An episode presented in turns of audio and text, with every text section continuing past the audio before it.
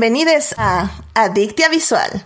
Yo soy Edith y el día de hoy hablaremos de la serie Fernando. Para discutir, fangirlear, analizar y llenarnos de feels, está conmigo Julio. Julio, bienvenido al programa. ¿Cómo has estado? Ay, se siente tan bien, es como...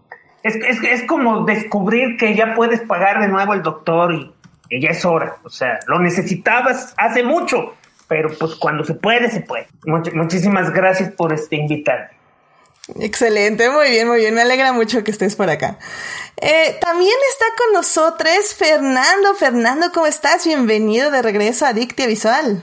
pues mucho gusto de estar de nuevo acá, Edith. Sabes que soy admirador tuyo, este, me gustan mucho los programas. No los, no, no los escucho todo porque la verdad no veo tanto como, como tú haces, como todo lo que devoras pero pues me da mucho gusto poder estar aquí para, para ver qué podemos aportar en esta, en esta pequeña plática. Excelente, no, muchísimas gracias. Y oye, pues es que el programa es para que te dé ganas de ver los, eh, este, lo, lo, que, lo que hablamos, las películas y las series. Hay, hay secciones sin spoilers, oye, para que te animes a verlas. No, pero hay, hay, un momento en el que digo, bueno, ¿y qué voy a ver? Y la siguiente semana otra cosa nueva y resulta que es una, una, una serie que tiene no sé cuántos capítulos, no se desanima uno muy fácil. bueno, bueno, eventualmente, eventualmente se puede. es que puedas decir, ya no necesito verla. Ya escuché la, la reseña. Sí, sí, sí. Oh no, yo voy a opinar de algo que nunca vi, pero ya oí varios podcasts. no, no, no, no. El chiste es que vean las películas y las series, óyeme. Pero bueno. ¿No es manda? No es manda, efectivamente, pero si les interesa, ahí están las recomendaciones. Pero es que tiene, es que tienes que tienes que eh, venderte al público. O sea, si se asusta de que cada semana tiene más tarea, pues nunca te va a escuchar. No, tú dile que no tiene necesidad de verla. Ya después empieza poquito a poquito. Me parece excelente, sí. Ok, ok, ok. Me gusta tu approach. Eh, la acepto. muy bien, muy bien. Ah, y también está con nosotros, por cierto, porque tenemos casa llenísima. También está con nosotros Diego. Diego, ¿cómo estás? Bienvenido. Así es, muchas, muchas, muchas, muchas gracias por, por invitarme. Me emociona cada que me cuentas que vas a hablar de algo relacionado con el automovilismo, con el motorsport, con todo esto que ya sabes que, que me gusta bastante. Este, pues muchas gracias por invitarme y por tomarme en cuenta. Claro, claro, pues ya sabes, aquí es tu espacio y sobre todo para hablar de automovilismo, pero también de otras cosas, evidentemente. Así que muchas gracias por estar aquí. Perfecto. muchas gracias a ti. Y para cerrar ya la lista de invitados, tenemos también con nosotros por primera vez a Cristian. Cristian, bienvenido a este humilde programa. ¿Cómo has estado? Hola Edith, hola a todos, Diego, Julio, Fernando y a todos los que nos escuchan. Muy bien y muchas gracias, muy emocionado y contento por la invitación, Edith. Que sí, mira, mm, qué bueno que estás aquí igual porque eh, definitivamente creo que tu experiencia nos va a ayudar mucho en estas pláticas y pues claramente estamos aquí para divertirnos, ¿por qué no? Así que muchísimas gracias por venir, Cristian. Muchas gracias. Sí, sí, a divertirnos, eso sí. Gracias. Excelente, muy bien. Pues yo creo que antes de ir al tema que nos concierne, tenemos que salvar lo que amamos.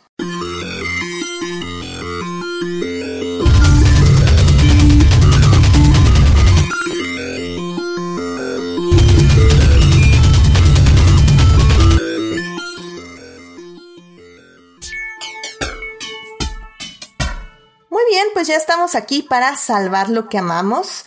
Julio, ¿a ti qué te gustaría compartir con el público esta semana? Pues básicamente mis niveles de ansiedad, o sea, este, debido a todo lo que está ocurriendo en este mundo, he decidido enfocar mi, mi, este, mi, mi, interés y, y, observaciones a lo que está ocurriendo en los Estados Unidos.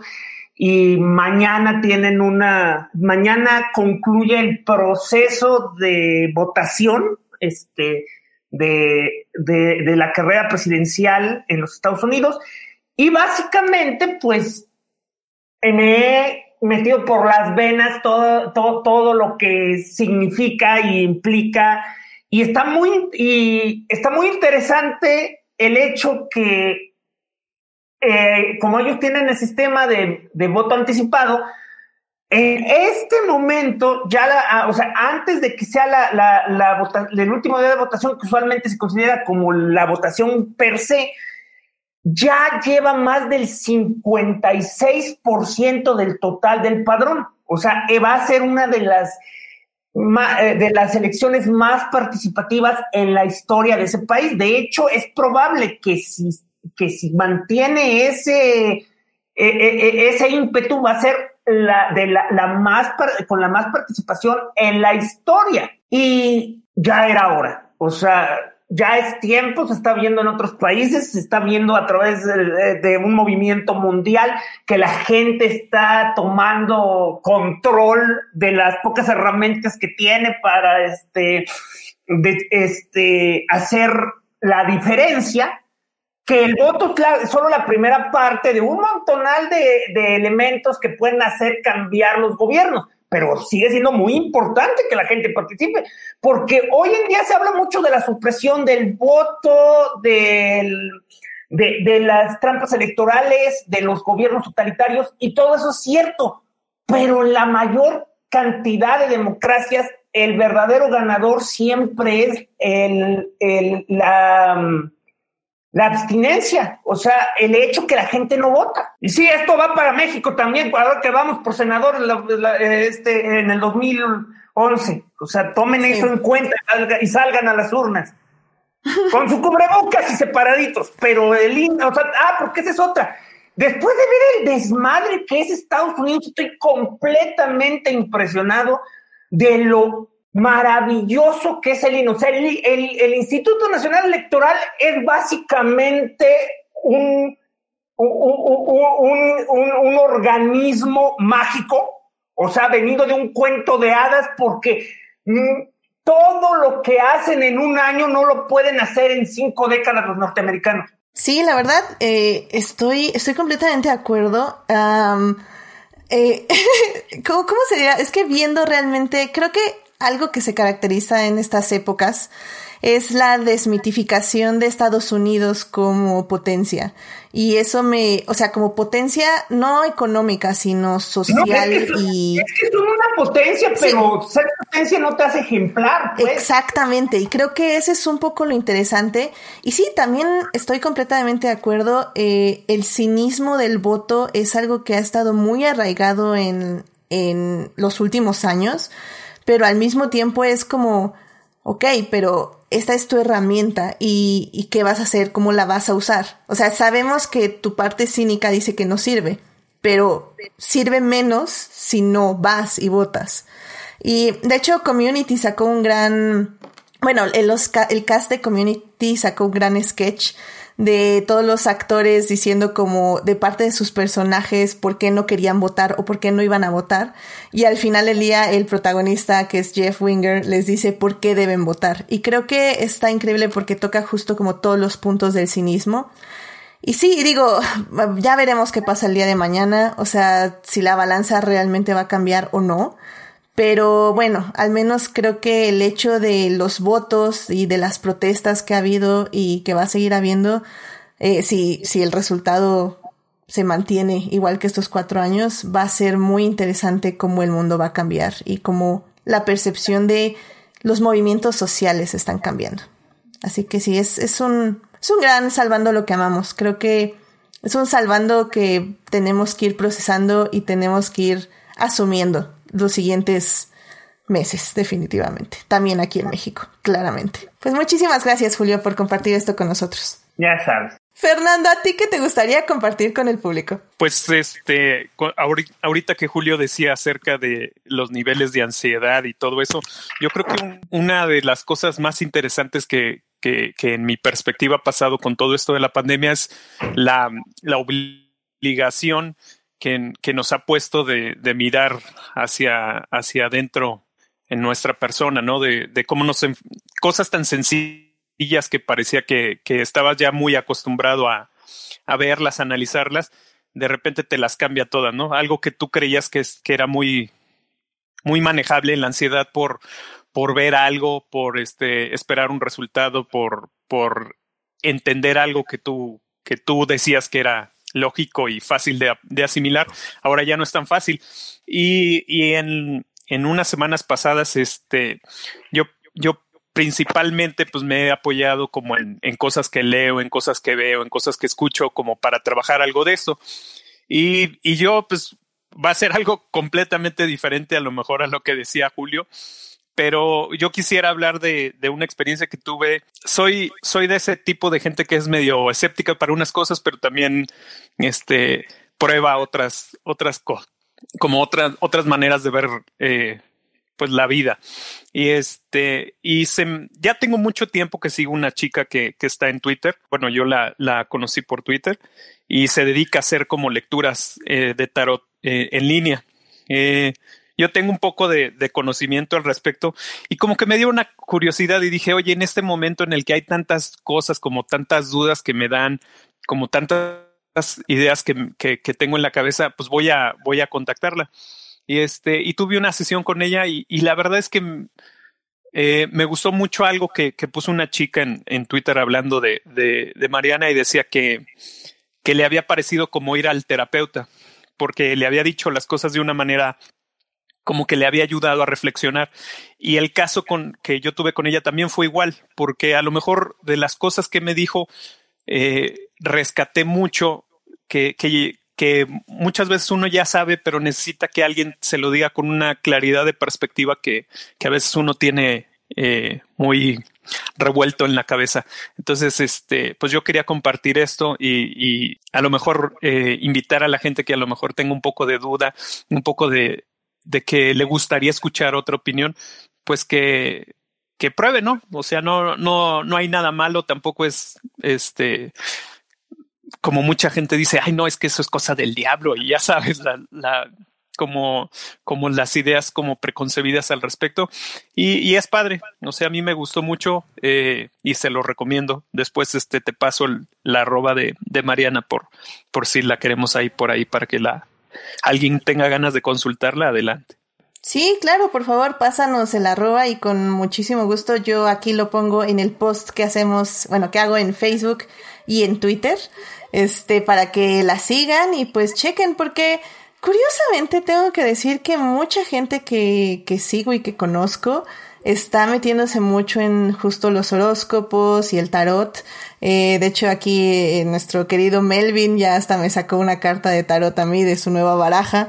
Entonces, este, y yo también bajé dos aplicaciones de horóscopos eh, a petición igual de una prima. Me parece interesante, creo que te da, como dices, si lo ves desde ese punto de vista, como nuevas perspectivas y despejar la mente. Eh, me parece, me parece padre y me parece, como digo, interesante y, y al final del día, pues sí, ¿por qué no? Eh, pues, ¿Qué ocurre cuando por causas del azar solo te salen interpretaciones este, deprimentes y, y, este, ah, perturbadoras? Ah, no sé cómo funciona el tarot, sinceramente. Eh, Mira, ahí yo les puedo comentar algo al respecto, porque yo, yo sí, sí lo me ha tocado. Sí, sí, sí les vengo manejando eso, ¿verdad, chavos? Este, pero al final yo, yo siempre se lo explico a la gente así, mira, es, este es como, es, es un, una serie de, de símbolos que hay. Y entonces por azar te toca, te, por azar te puede tocar alguna, algunos símbolos. Entonces está del lado del que interpreta eh, entender qué, qué quieren decir esos símbolos. A lo mejor el problema no está en los símbolos, sino en el que interpreta o el que consulta no, no tiene claro qué es lo que quiere saber, ¿no? Entonces es, es, es una manera a veces difícil porque supongamos a mí me ha tocado decir cosas que no son nada agradables y este y como la, la otra persona no está abierta como a, a, a, ese diálogo para entender esto, este, pues no se enriquece.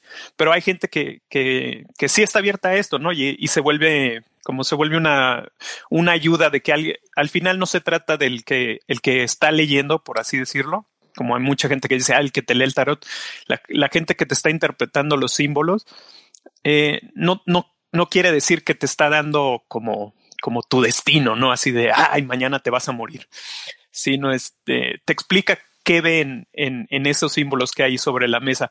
Y eso es lo que a mí me gusta, porque a lo mejor alguien, tú, tú puedes decir, ¿sabes qué? Es que yo siento que esta persona no sabe interpretar lo que yo, lo que yo tengo, ¿no? Este, y entonces, este, pues por ahí yo lo, lo pienso un poco que es, que es como, como se podría decir. Muy bien, pues me parece, me parece como, pues sí, es que es eso, es investigar un poco y pues como dices, tal vez tomarlo como consejos e interpretación, o sea, no que sea una realidad cinematográfica de que te sale la calavera y ya valiste a los tres días. Entonces, pues bien, me parece muy bien. Eh, vamos a poner ahí el Twitter de la persona que sigue Fernando para que chequen ahí qué onda y pues investiguen más. Así que muchísimas gracias por compartir esto con nosotros. Em, veamos, eh, Diego, ¿qué te gustaría compartir con el público esta semana? Pues yo sí, totalmente me voy a ir a otro lado y me gustaría compartirlo ya que pues de eso vamos a hablar en el, en el podcast de hoy. Este, me gustaría pues como recordar que este fin de semana hubiéramos estado celebrando el Gran Premio de México de este año. Sin embargo, pues estas circunstancias no nos dejan. Sin embargo, creo que pues nos, nos alienta, ¿no? A, a cuidarnos más para poder este, regresar a nuestras actividades lo más pronto posible y volver a hacer todo eso que, que extrañamos, ¿no? Este, pues es, es, eso, yo creo, lo que, lo que les quiero compartir. Eh, cuídense, no salgan sin cubrebocas, por favor, cuiden a su familia. Exacto. Sí, creo que ese es un mensaje que intentamos aquí dar siempre al final del programa. Y sí, tienes todo, toda la razón. O sea, eh, un poco eh, la excusa para tener este programa sobre esta serie fue que efectivamente hoy estaríamos muy deshidratados, este, hambrientos y básicamente cansados del Gran Premio de México y pues no lo estamos. Y hay que tener en cuenta por qué. O sea, no nada decir, bueno, no fue, pero pues el próximo año no. O sea, hay una razón y hay que actuar acordes. Y pues sí. Pero bueno, recordamos los viejos tiempos y ahí yo hice un video chistoso por gusto propio que no voy a publicar, así que no sé ni por qué lo estoy mencionando. Y pues sí, porque hay lo que... publicaste, ¿no? Yo lo vi. Sí, pero es que es privado. Estás, es privado. Ah, es que tú estás en el círculo de privado. Ya, ya, ya. pero bueno, básicamente, querido público, no lo voy a publicar, pero es soy yo saliendo con mi overall y mis banderas y todo para este practicar aquí en la calle. Es la recreación más fiel de lo que le podrías explicar a un normie que es la Fórmula 1. Por fin entendí por qué te fascina ser Marshall. O sea, o sea, es, es, ese, es, ese deseo por la adrenalina y el deseo de casi morir de cuando alguien atraviesa el eje central. I mean, no, pero sí. o sea, la adrenalina de ver un carro a 5 metros de ti pasar a 250 kilómetros por hora. Es, como los que atraviesan corriéndole, ¿qué es el troll? ¿tú, ¿Tú qué dices, Diego? ¿Sí es así? ¿Esa es la adrenalina de ser Marshall de Fórmula 1? Bueno, si, si eres de intervención, si entras a la pista, yo creo que sí, ¿no? Sí. Creo que sí tiene esta adrenalina, tengo que apurarme para que no me atropellen. Básicamente. Pero pues sí, así que pues al menos hay que ponernos el overall para que eh, no perder ese, ese gran sentido de calor, asamiento y hastio que sentimos todos los años y pues sí, cuidarse para regresar el siguiente año. a la dicen que la ociosidad es la madre de todas las invenciones, quién sabe, en cinco meses te conviertas en este, en cómo se llama, en, la patrocinadora de, de, la, de las carreras go-kart de tu Colón. Tenemos un compañero que sí está yendo a las carreras de, de México y y bueno, pues podría ser, quién sabe. En cinco, como dices, cinco meses puede pasar todo, definitivamente. Muy bien, pues ya para apurarnos, porque esta sección se está alargando, pero bueno, es un poco porque somos muchos. Este, Cristian, aquí, ¿a ti qué te gustaría compartir con el público? Wow, eh, pues muchas gracias por la, por la palabra y cómo son las coincidencias muchas veces. Es muy, muy bonito a veces. Justamente como lo mencionaban al principio, igual, se vienen elecciones interesantes que a pesar que no es nuestro país, pues obviamente va a tener ahí alguna repercusión, pero bueno, hay que estar atentos y ver qué es lo que va a pasar. Va a estar muy interesante. También con este tema igual de del tarot y todo ese rollo, no comparto mucho la idea. Y, justamente como lo, como lo mencionabas, interesante. Yo, yo tuve la oportunidad de ver tu video. Sí lo vi, excelente, me encantó. Está padrísimo, con mucha nostalgia. A mí me, me encantó. Desde que lo vi dije, wow, está buenísimo, porque no te lo esperas. Y justamente a todos aquellos que amamos este lindo deporte, wow, o sea, es, ese fue un gesto que de verdad debería ser, ese, ese video lo tiene que ser viral, así te lo pongo. O sea, y a mí me encantó, sin duda alguna. Gracias, Cristian. Porque justamente vamos jugando con un poco con eso, o sea, si se dan cuenta, esta semana igual viene Día de Muertos, acordarnos un poco de la, pues de las personas y seres queridos que ya partieron, ya no están con nosotros justamente ahora mismo pues no se pueden hacer ningún tipo de, de reunión ni nada por las circunstancias que estamos. Hablo del Gran Premio también, que no hay Gran Premio. Incluso a mí me daba, me daba mucha risa que aún me seguían, hace unos meses, me seguían saliendo los anuncios en, en Facebook que decían, si gana Checo Pérez, te damos este, no, no sé qué descuento, qué promoción para el Gran Premio de México, ¿no? Como que, pero para este año. Y después creo que ya lo modificaron, pero para el siguiente, ¿no? Y sí es un poco de nostalgia de saber, híjole, ¿qué estamos haciendo en ahorita que estamos aquí? A pesar de que estemos encerrados, a pesar de que estemos, bueno, algunos en actividades de trabajo y demás, pues saber qué, qué estamos haciendo, ¿no? Con nuestra vida. Y a final de cuentas, pues creo que eh, lo mejor que es aprovechar el tiempo que tenemos, no perderlo y bueno, seguir trabajando en muchas cosas, ¿no?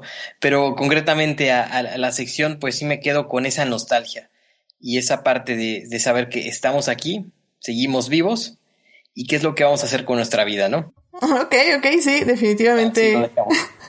filosofando, porque en cierta forma, y pues sí, encontrando nuevas metas, como quien dice, ¿no? Ándale, exactamente, sin duda. Muy bien, pues muchísimas gracias, Cristian, por compartir el pensamiento con nosotros. No, no, a ti, gracias. Y bueno, pues ya para cerrar esta hermosa sección de Salvando lo que amamos, eh, yo rápidamente les quiero comentar que lamentablemente eh, hace un par de días falleció Sean Connery a los 90 años, si no mal recuerdo. Eh, un actor icónico y pues muy relevante, sobre todo para la franquicia del 007. Pero pues básicamente la razón por la que yo lo recuerdo y, es por, ahora sí que películas que ahora sí yo vi eh, creciendo. Eh, obviamente tenemos la clásica La Roca y tenemos este, eh, la Liga Extraordinaria y así, pero sinceramente a mí me gustaría compartir con ustedes la película de Finding Forrester, que de hecho cumple 20 años este año. Ella se estrenó en el 2000.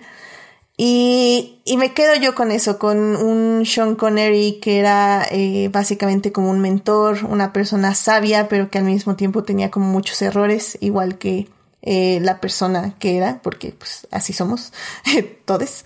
Em, y me quedo con esta frase que dice que eh, probablemente él no lo escribió, pero, pero siempre, siempre, siempre se me quedó mucho como en la mente, que era que tienes que cuando escribes, eh, tienes que escribir tu primer borrador con tu corazón, luego lo tienes que reescribir con tu cabeza. Y la primera eh, pieza para escribir es escribir, no pensar. Y, y, y digo, ustedes saben, no soy ninguna escritora, pero cada vez que escribo reseñas o estoy escribiendo pensamientos o ideas, justo es eso, o sea, sigo esos consejos, escribir con el corazón, luego reescribir con la cabeza, no pensar, solo dejar que las letras fluyan y se teclee lo que se tenga que teclear. Y bueno, pues si no han visto esa peli se las recomiendo mucho, no está en ninguna plataforma, pero pueden encontrarla por medios alternativos y pues bueno, pues que descansen Passion Connery, un gran actor y pues obviamente lo recordamos no por su fallecimiento, sino por su legado. Entonces, pues sí, eh, ahí chequen su filmografía que también es muy, muy, muy interesante. Muy bien, pues con esto llegamos al final de esta hermosa sección, así que sin más vamos a hablar de series.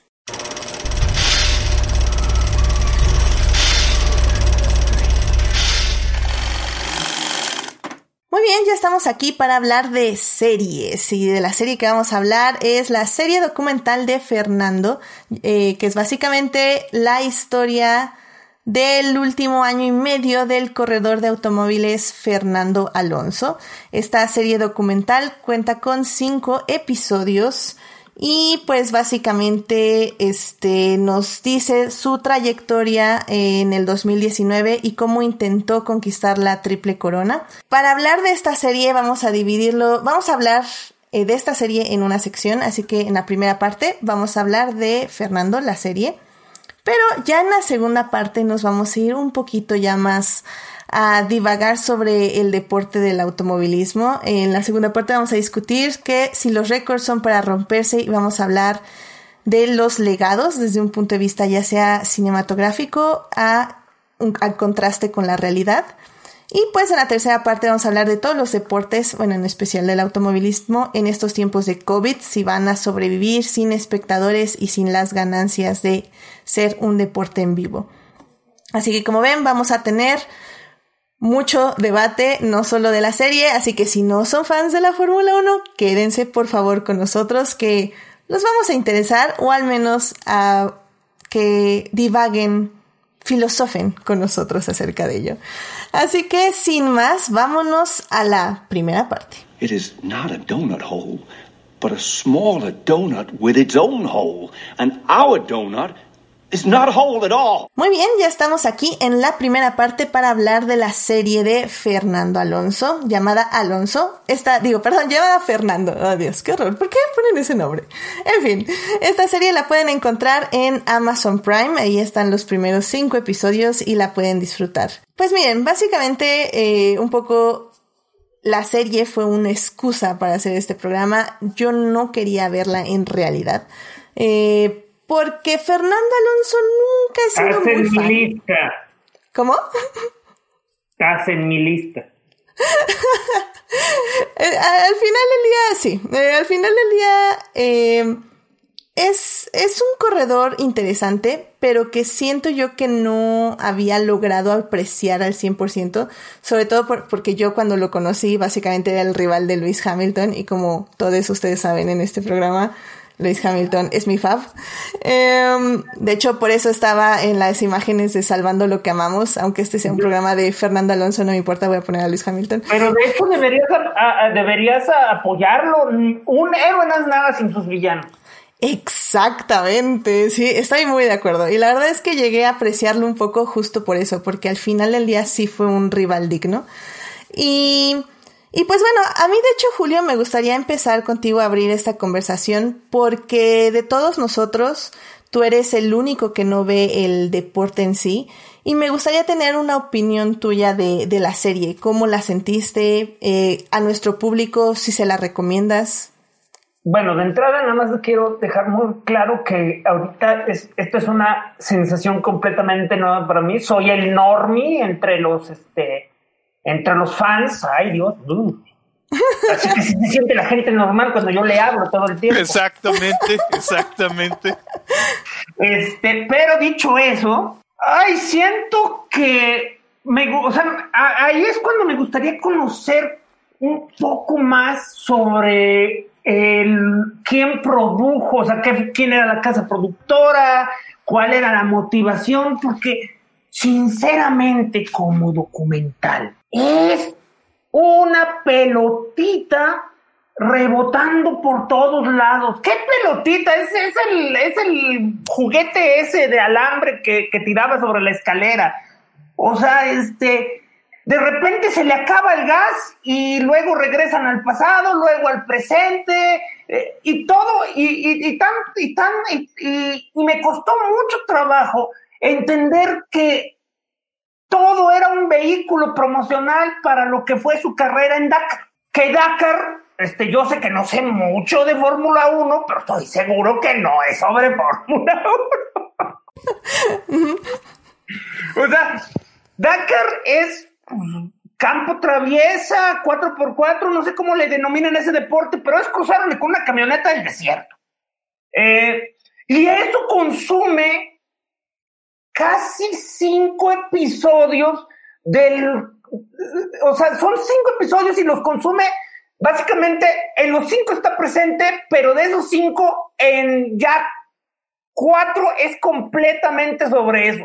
Los dos primeros todavía mete algo de otras carreras que las que estuvo y por lo que entendí, esta es la impresión que quería de, de Fernando. Corrió por 17 años en la Fórmula 1, de algún modo, este, estaba intentando, ya, ya una vez que se retiró, le entró su etapa a Rocky Balboa y quiso regresar, pero para regresar necesitaba un stunt publicitario y ese stunt publicitario era ganar lo que él eh, eh, eh, en, el, en el documental llamaban la triple corona, que venía siendo ganar Mónaco, este, el, el Le Mans y las 500 millas de Indianápolis. Así es. Entonces, este, y son tres deportes relativamente distintos porque son competencias este, que, que, que, implican cosas muy diferentes y básicamente algo que ellos mismos admiten es que solo una persona lo ha hecho en la historia. Si lo hacía Fernando, era, e, este, era algo que iba a ser más difícil que cuando lo hizo el primero, pero básicamente están admitiendo que nadie lo hace porque es una pérdida de tiempo, porque ya son este, deportes tan especializados, competencias tan especializadas que básicamente tienes que comenzar de cero y estás arriesgando tu integridad física y tu reputación. Entonces, ¿qué caso tiene? Sí, sí, creo que sí. Adelante. Muy bien, muy bien, me, agrada mucho tu visión, Julio. Me agrada mucho tu visión. Y básicamente Dakar se convierte en su redención porque, spoilers, eh, que pueden encontrar en la Wikipedia, no pudo hacer la Indy. O sea, e, estalló su coche, eh, no pudo ni siquiera participar, luego lo volvió a intentar y logró darle la, la vuelta completa, pero el punto es que no logró ser competitivo ahí. Y para justificar eso también te platican que básicamente el señor es un este, egomaníaco que quiere ser el mejor en todo. O sea, sus amigos y su este, pareja básicamente dicen que que es un monstruo, o sea, o sea, obviamente lo aman mucho y te están diciendo que lo quieren mucho, pero la manera que están describiendo es, aléjense, huyan, huyan, es, es tóxico, o sea, ¿quién quiere que con alguien que estás bien a gusto jugando tenis y de repente dice, y ahora a ver quién gana los mejores cinco partidos? No, no, no, no, no, es... Y, y si no puedo ser el mejor, prefiero nunca volver a hacer algo. Si juego golf y no juego bien, no lo vuelvo a tocar. No, señor, usted está muy mal. Mira, creo que la verdad es que tu descripción es muy, muy cierta y, y creo que hasta, o sea, podría yo decir exactamente lo mismo que tú porque fue también mi percepción 100% de Fernando.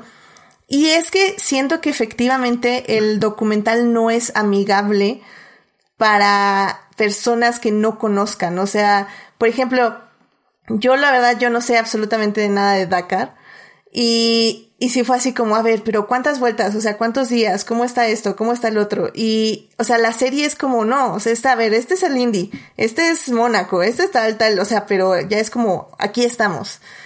Y no te explica nada. No digo que este tenga que ser un documental explicativo de las carreras, pero si estás haciendo como una introducción a una leyenda o quieres hacer un documental sobre el Fernando Alonso, si tienes que pensar que estás atrayendo personas que probablemente la vean, vean este documental por puro morbo.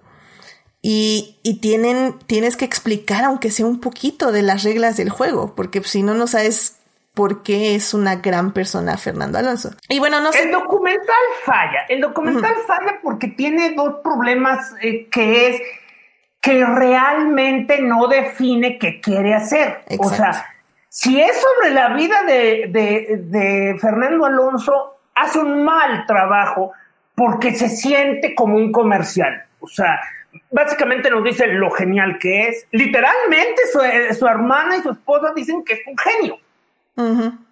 Es un genio, no es normal. Es, eh, cuando cuentan su historia, supuestamente te tienes que, su historia de su infancia, supuestamente te tienes que relacionar.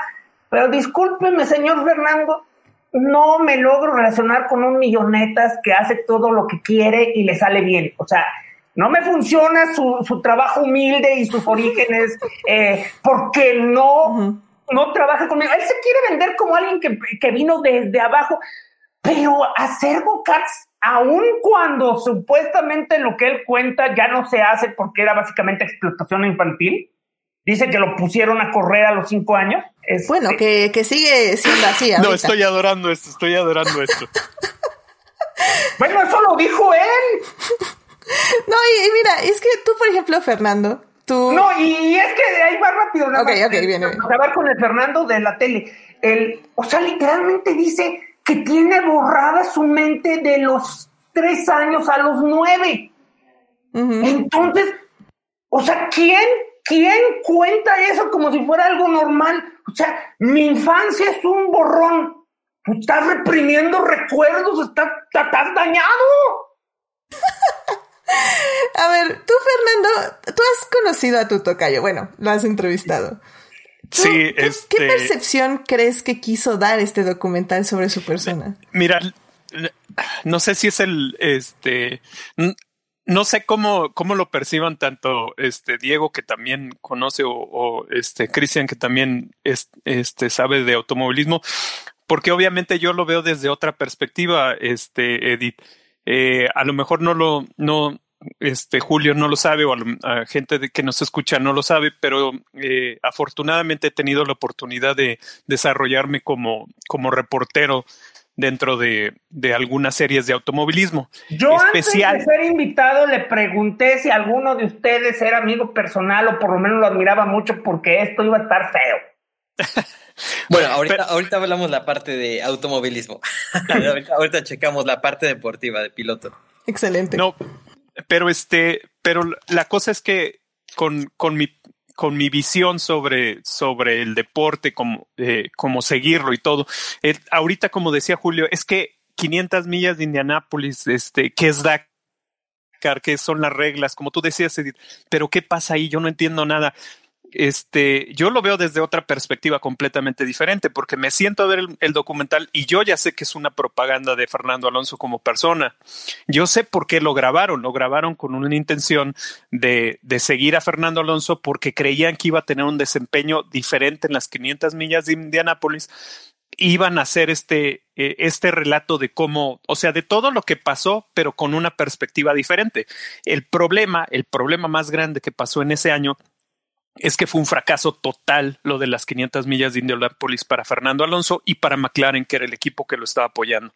Entonces, cuando fue ese desastre, se tuvieron que enfocar en las otras categorías, pero no se pueden enfocar en Le Mans, que es una categoría que él ganó con comodidad a morir, porque en el, en el tiempo que estuvo con Toyota, el equipo era amplio dominador. Entonces se enfocaron un poco más en Dakar, que que de verdad a mí me gustó mucho porque este, te ayuda a entender algunas de las dificultades que ve un piloto y, todo en lo que se vio inmerso. Entonces creo que sí es eh, la serie, si tú la ves con un ojo, eh, con un ojo, eh, podríamos decir, con un poco más de, de, conocimiento, de contexto, te ayuda a ver ciertas cosas que, que no sabías, que no entendías por qué habían pasado pero sí entiendo completamente lo que tanto dice eh, eh, Julio como un espectador que no sabe nada al respecto o que no está versado acerca de lo que, lo que es cada una de estas categorías, o como tú bien dices, Edith, ¿dónde está ese desarrollo argumentativo? ¿Dónde, ¿De dónde me llevas? ¿Cuál es el mensaje? ¿Cómo está armado esto? No solo el, el poner al piloto de nombre Fernando Alonso en, en una escala alta, que todos digan, ah, sí, es un piloto muy grande.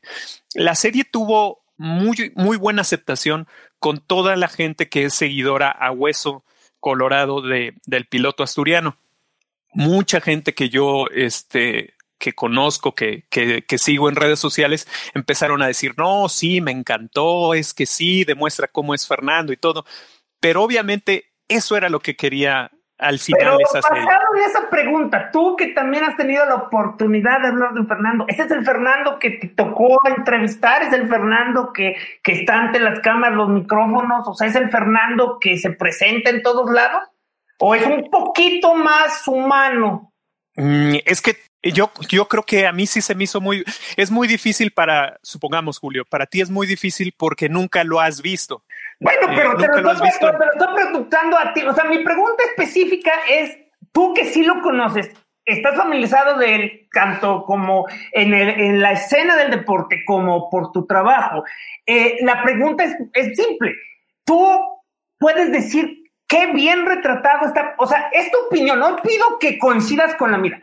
Es bien, está bien retratado, este Fernando, es, es lo que tú esperabas ver de él, por lo que ya lo conocías. No, yo creo, esa es mi perspectiva. Yo ya sabía que me lo iban a vender como alguien, este, mucho, ay, como que es el mejor piloto de esta era. Ya sabía que iba a pasar esto, pero sí vi esa, ese piloto, esa persona que, que he podido, este, separar, así como tú bien decías, este tipo ególatra que quiere tener el control de todo. Sí, este tipo competitivo a morir que todo tiene que ganar, todo tiene que ser cómo se ve que soy mejor. Tú, tú dices un ejemplo ahorita muy, muy, muy claro y no, no me quiero meter mucho porque quiero que los demás opinen un poco, pero cuando está con lo de eh, que dice que él no va a jugar golf si no es bueno, eso es un clarísimo indicador para mí de, de lo que siempre he visto en, el piloto Fernando Alonso. Si él no va a poder destacar y verse como una gran, este, como un gran contendiente, no le interesa entrar a ese tema. Mejor le da la vuelta y se va a otra cosa. Si sabe que él puede, pero por las circunstancias no se da, se, se lo tiene clavado como una espina y, y va a hacer lo que sea para demostrar que las circunstancias fueron las que hicieron que él no, no brillara, no él como, como deportista. No sé si, si respondo un poco tu pregunta. Pues más que nada, ¿cómo lo esperabas? O sea, básicamente lo que esperabas lo recibiste. Ya nada más para concluir, porque yo sé que Edith también ya me puso el, el, el relojito de la muerte. Ajá. Este, eh, nada más es, es básicamente eso, o sea, es para, para mí fue muy frustrante la narrativa de los primeros tres capítulos, porque se puso a brincar. De hecho, o sea, a pesar de que me aburrió el concepto, Dim, gracias a los realizadores ya cuando se quedó en la cabina de su camioneta de la cara, o sea, porque eran muchos brincos, que, eh, o sea, que, vámonos a la Indy, que vámonos a Le Mans, que vámonos a la Fórmula, que vámonos a mi infancia, que vámonos al, al Super. Y, y, lo peor es que tenía algunos elementos interesantes que simplemente no había razón de, o sea, o sea para los realizadores, no había razón de, de enfocarse más en ellos. O sea, una cosa que, que, yo quería ver era, o sea, porque se me hizo chistoso, fue cuando estuvo en un programa español y lo hicieron conducir un go-kart en forma de carrito de supermercado, pero se lo quitaron. Eso nomás estuvo ahí y, y se fue. Este, también el único dato técnico que aprendí es que aparentemente Indianápolis se corre siempre hacia la izquierda porque por las velocidades no quieren evitar el flujo de sangre al corazón. Si corrieran hacia la derecha, se podrían morir. Es que sí. está lleno de esos detalles, Julio, nada más que... Pero están muy enterrados. Es que ese es el problema. Yo, yo creo que diste en, en el clavo en algo. Yo cuando vi cómo estaba planteada la serie, yo creí que el primer capítulo era un, un capítulo general y cada, cada capítulo iba a ser como muy particular en cuanto a desarrollar cada una de las, de las categorías, ¿no? O sea, donde estuvo, para que tú entendieras bien qué era indicar, bien qué era este el WEC, las 24 horas del Mans, y que entendieras que era el Dakar y cómo, o sea, un resumen final, ¿no? Yo rápido entendí, dije, ah, así va a ser la estructura.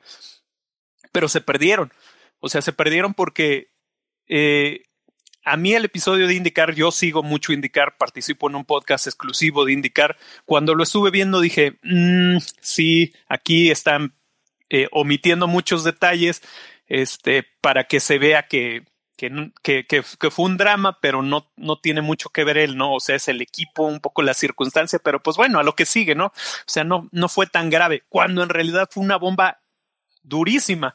A mí me tocó estar ese año en Indianápolis y yo no fui a la clasificación, yo fui solo a la carrera. Y cuando yo llegué a la carrera, todos hacían chiste, todos este, decían, uy, no, no que no iba a estar Fernando Alonso y aquí está, este, porque sí, en verdad fue un, un suceso muy grande. Y en la, en la serie lo toman, a mi parecer, lo toman como un, una cosa menor, una cosa que pues, pues, wow. O sea, ah, no pasó, pero Fernando es muy grande. Y entonces recae en ese, en ese recurso que yo creo que es malísimo, porque termina pasando eso que, que yo percibo claramente en ti, Julio, que es, no sé si en verdad el piloto es bueno o no más me lo quieren vender como bueno. Ah, no, de sí. hecho es bueno. De hecho, eh, o sea, es lo, lo, lo, importante aquí es que yo nunca le pongo en duda que es bueno. Nunca le pongo en duda que es bueno, pero la clave es ser bueno no es suficiente para hacer un documental. O sea, es algo que pasa mucho en las películas. O sea, puedes haber sido alguien grandioso en un evento, en un, en, un, en un trabajo, en un deporte, pero no todas las historias son dignas de contarse en el sentido personal. Y yo sentí que mucho de eso era eso, o sea, que le faltó encontrar el ángulo de por qué nos debe importar la persona llamada Fernando y por qué nos debe importar el deporte de Fórmula 1. Ninguno de los dos lo conectó porque Fernando es un mi rey, o sea, y se siente, o sea, quiero sacar mi violincito cuando dice cosas como, cuando dicen cosas, pobre hombre, lo ganó todo, pero ya no podía salir al cine. O sea, es que es, que, al, final, creo que sí. finalmente creo yo que el problema un poco de este documental es justo eso, que eh, trata como o sea, parece que tuvieron mucho acceso a la vida de Fernando Alonso, pero al mismo tiempo no tuvieron nada de acceso, en el aspecto de que no pudieron mostrarlo como una persona con errores. Y eso es lo que hablas un poquito tú ahorita, Fernando, de, de que en eh, todo este fallo que tuvo en la Indy se lo saltan justo porque fue una pérdida. Entonces también me hace preguntarme qué tanto estuvo Fernando eh, en eh, Fernando Alonso involucrado en la edición y en la elección de ah, tomas. Seguramente él tuvo el control, pero eso tampoco es excusa. No, no, y no es excusa, pero ese es un poco el problema. Un programa acerca de una persona que controló completamente la narrativa de su vida, Michael Jordan. Todo el mundo hacer un comentario. Pero Michael Jordan sí quiso poner sus dolencias y sus ah, errores. Pero desde su perspectiva. Claro, claro, pero sí, están sí, ahí. pero creo, y eso es lo importante, creo, porque que sí las tiene, vemos. Y tiene mucha razón ahí, Edith, porque en el caso del, del documental. bueno, ya, ya para terminar, porque segundo. prometo ya que eh, En lo que cabe, Fernando fue manejó una narrativa. O sea, creo que sí queda claro que fue una gran derrota lo de, o sea, tal vez no lo mostraron mucho, pero él muestra que fue una gran derrota eh, lo, lo, del Indy y por eso se dedican a Dakar. Pero mi pregunta es, o sea, y, y tiene un montonal de en las cuales básicamente está así ponderando el cosmos y la vida y vamos a triunfar y vamos a ganar y hasta tratan de crear la narrativa que pasó del lugar 43 al primer lugar, pero el punto es que tampoco lograron hacer interesante lo de las carreras este, sobre las dunas. Sí, creo que... Em, o sea, no es su culpa, o sea, no es culpa per se del documental si quisieron hacer lo un héroe y si quisieron dedicarse a Dakar. La culpa, el fallo para mí es que no me lograron vender que Dakar era interesante y que ahí iba a ser la redención de su vida. Yo creo que al final del día lo más interesante sí fue Dakar porque nos enseñan un poco de quién es como piloto. Y eso es lo que querías ahorita comentar tú, ¿no, Cristian? ¿Qué, ¿Qué, nos quieres comentar de Fernando Alonso como piloto en sí? Uy, a ver, vamos a ver por parte lo poquito que, que les puedo compartir. Yo, yo les voy a decir un poco, porque igual tuve la, o sea, soy de pequeño así muy fan del automovilismo y he tenido la oportunidad de estar eh, compitiendo a nivel ya profesional en karting, nada más aquí a nivel nacional. Y yo les puedo compartir esa visión, pero ahora desde un piloto, o sea, a ver qué, porque yo entiendo y no voy a meter esa parte porque no he visto toda la serie, solamente pude ver el primer capítulo y la impresión que a mí me da, pues obviamente es, a ver, son pequeños datos que yo no conocía y algunos que ubicaba y demás, pero empiezo yo a ver las imágenes del Dakar y yo se los comparto, soy un fan, fan de Dakar. De hecho, especialmente, no sé por qué, pero antes de que viniera América, a mí, no saben, o sea, el Dakar era, uff, algo que realmente a mí me, impresionaba mucho por una sencilla razón. Y es un poco difícil, a veces, cuando no estamos muy conectados con el automovilismo y sobre todo con un, con la modalidad de un rally, es un poco complicado, como lo mencionaban hace un momento, Julio, que es que no entiendo esta parte de a ver cuántas vueltas son y demás. Y yo cuando a mis amigos les trato de explicar cómo es lo del rally y un Dakar, pues hasta a mí me gusta muchísimo porque primero el, eh, por muchas personas está considerado el rally más peligroso del mundo y el más importante, el Dakar. Solamente son 14 días, dependiendo más o menos. Eh, es la distancia que, que se van a, bueno, los días en que se van a llevar la distancia. Y siempre es de un punto A a un punto B. Descanso, un punto A a un punto B. Pero es tanta exigencia este rally que a mí me impresiona porque realmente, si, si, se dan cuenta, y yo lo sé, por el tipo de perfil que tiene un piloto, pues lo van a ver como un mi rey, que, que realmente pues tiene gustos pues algo elevados, algo caros y muy refinados. Pero en la, en la experiencia que he tenido, de verdad, cuando tú ves un piloto de rally, es el piloto más completo que hay. Porque se los puedo compartir a mí que me ha tocado estar en karting, pues obviamente yo no soy el mi rey que va a llegar en su limusina o no en su limusina con su chofer y llego y me voy a sentar al carro. Yo mismo soy el preparador. De hecho, hace mucho tiempo creo que lo decía Joe Ramírez, decía, es que hay dos tipos de pilotos. El piloto que sí llegó a Fórmula 1 y que está activo y el piloto frustrado que se convirtió en mecánico. Yo soy el segundo tipo. Entonces, es muy padre porque te apasiona el punto aquí porque eres dos. Eres tú con tu carro, con el motor, con ese, con ese vehículo y tu habilidad. O sea, se combinan ambas, o sea, vamos a llamarlo así como la parte mecánica y la parte humana. Y eso es lo muy bonito. ¿Y qué es lo que pasa con, con Dakar? Dakar a mí, a pesar de que visualmente es, si han tenido la oportunidad de ver los resúmenes cuando está la competencia, son magníficos. A mí me enamoran, están increíbles pero ya cuando te metes un poco más a, esa parte del piloto, o sea, es impresionante porque no es lo que vemos, que es en un circuito, tú tienes un percance en alguna curva, vamos a situarnos eh, aquí en, en, el Autódromo Hermanos Rodríguez. Si llegas tú a tener un percance en Foro Sol, pues bueno, toda la gente es, imagínense nada más la escena, Foro Sol lleno de gente, apasionados y ven un derrape o algo, pues escucha y el ambiente se siente impresionante. Pero ¿qué es lo que pasa? Que tú de plano estás fuera de competencia, llegan los Marshall, llega todo y te bajas del carro y ya, y te vas caminando a los pits que están allá atrás. Pero ¿qué pasa si esto te pasa en el desierto y no hay nadie? Entonces ahí es donde realmente yo veo a los pilotos de rally que ellos salen y a ver, ¿cómo saco un coche de una duna atascada? Se me ponchó una llanta. Realmente, a ver, si me digo que soy un piloto, realmente tan solo eh, con ese gesto tan, tan simple, puedo cambiar una llanta y está cañón, está muy, muy cañón. Entonces, a mí me gustó esa parte porque muy pocos pilotos eh, tienen esa, y se los comparto así, esa habilidad, es ese piloto completo yo lo veo mucho con los pilotos de, rally. E incluso eh, me atrevo a decir pocos pilotos que conozco, que no voy a cambiar a nadie, que han sido de verdad mejores que yo, mejores, o sea, y yo no estoy diciendo que soy, uy, o sea, un, Fernando Alonso mexicano, para nada, no.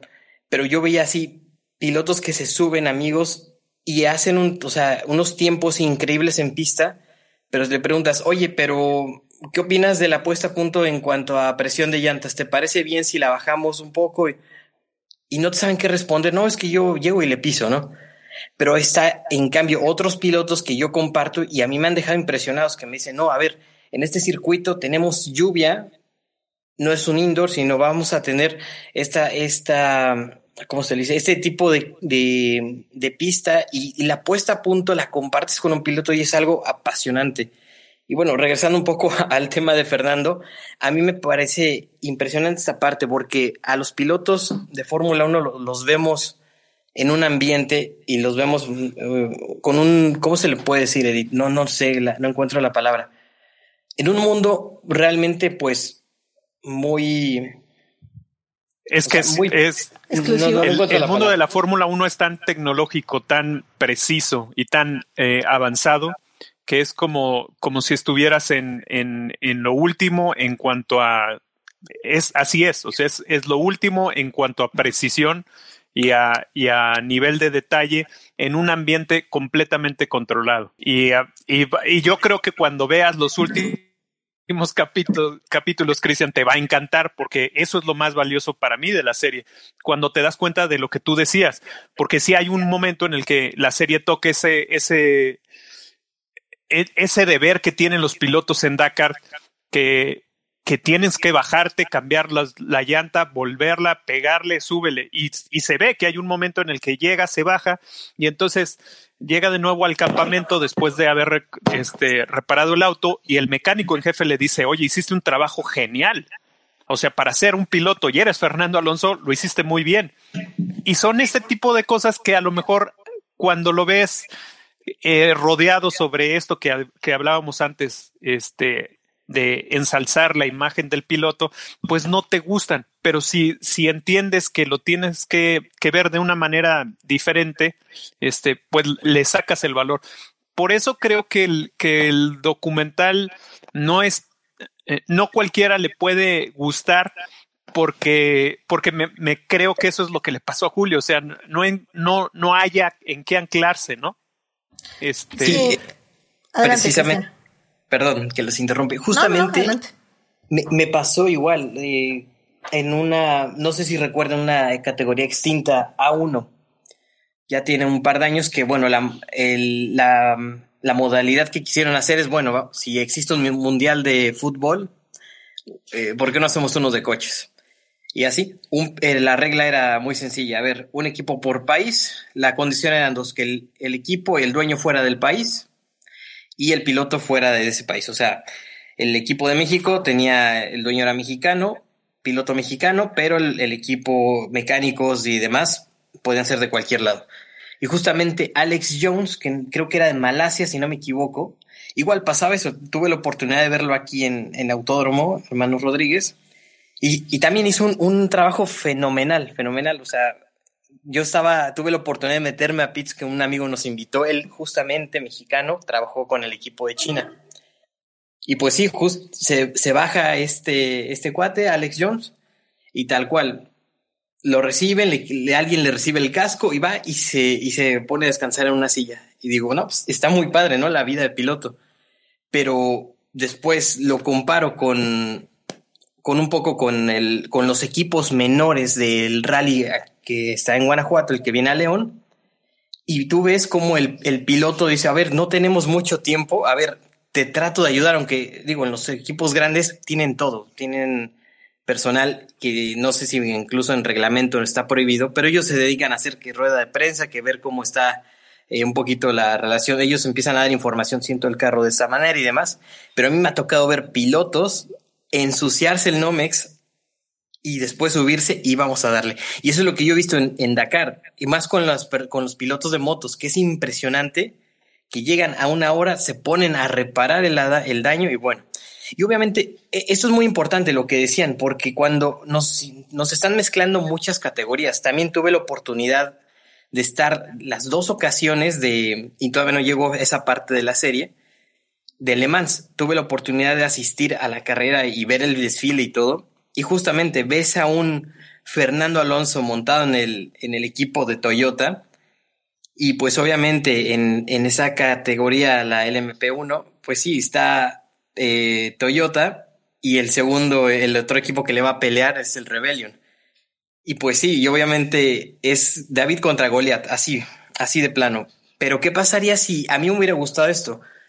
Dos años, me parece, dos años antes o uno cuando estaba Porsche todavía y cómo le costaba a, Toyota poder alcanzar a Porsche o de plano al revés, que tenía una falla Toyota y Porsche se salía con la suya, ¿no? Entonces es mezclar muchas cosas y, desde, esa, desde esa parte que tú lo ves como realmente un fan de, del automovilismo, creo que es algo que hay muchas cosas que descatar. Sí, la verdad es que, o sea, es súper interesante porque al final del día, eh, creo que sí todo está en el documental, todo lo que está diciendo Cristian, todo lo que está diciendo Fernando, pero sí, también todo lo que está diciendo Julio. Y yo personalmente eh, difiero un poco con Julio en el aspecto de que yo creo que sí es la culpa del documental. O sea, de que está mal editado, está mal. Ah, no, creo, que no me, creo que no quede claro. O sea, es culpa del documental por cómo terminó siendo. Sí. Pero, o sea, la, parte que yo quería dejar clara que es que no era, no era culpa del tema. O sea, no era culpa de, no era culpa de que tenían una narrativa y la tuvieron que cambiar a medio camino, no era culpa de, que fuera un vehículo promocional, no era culpa incluso de que se dedicaran a Dakar. O sea, la culpa fue de, de ya cómo lo hicieron. Sí, o sea, pero dicen, o sea, claro eso, el tema era inocente. O sea, puede ser un documental de lo que sea y si quien lo realiza es bueno, lo hará interesante. Exacto. Sobre todo porque Dakar se ve que es muy interesante y más como ahorita le estaba contando Cristian, o sea, se ve que, o sea, a mí me llamó la atención saber más de Dakar y de, de la carrera y de los pilotos que corren y, y me, o sea, sí, no me la vendió el documental, pero me la vendió mi curiosidad por la carrera en sí. Ah, yo, yo digo que, que, que el documental sí vende muy bien Dakar. Sí, o sea, Dakar sí. Si hay, si hay varias varias ocasiones donde yo dije, no, esto sí está muy bien. O sea, cuando hay, hay momentos, uno tiene que, o yo creo que también Julio, que, que, que sin conocer exactamente ese, ese mundo, se dio cuenta de cómo hay declaraciones que salen naturales de los pilotos. Hay, un, momento, muy padre de Fernando, ¿no? Que les dice así como, Fernando, es que te fue muy mal. Y dice, bueno, si quieres imprimir eso, pues sí, imprímelo. Y así como, ¡Oh, bitch! no, y él es así. Está muy padre eso. Así como decía Julio, en verdad él es así, él es así. Fernando Alonso, cuando quiere ser este arrogante y engreído, se lo lleva al máximo, a la máxima potencia pero cuando él quiere ser honesto, quiere ser amable y todo, porque el que, el que está este, dialogando con él está en un nivel completamente diferente, o sea, busca otra respuesta, él es así. O sea, eh, eso que decía Julio de, de es que cómo no puede ir al cine. Yo lo quería decir como en el caso de Luis Hamilton. ¿En verdad creen que Luis Hamilton puede salir al súper? No. No puede, no puede. ¿Y cómo te lo explican hasta que ves en las imágenes cómo está Fernando Alonso afuera en la plaza en Asturias? No, no, no, pero es, que no se trata de que no pueda. es, que, es que quiere que me sienta triste por él. y es, que, te, tienes, que, sentir triste. sí, exactamente. Porque sí, así como tú decías, ¿cómo, se, ¿cómo perdió toda su niñez? diferente que, nadie de los que está viendo ese este, documental, a menos que sea Luis Hamilton en sus otros cuates de la, de la fórmula de carreras, este, va a vivir. Y, o sea, no, o sea. Es que mira, entiendo.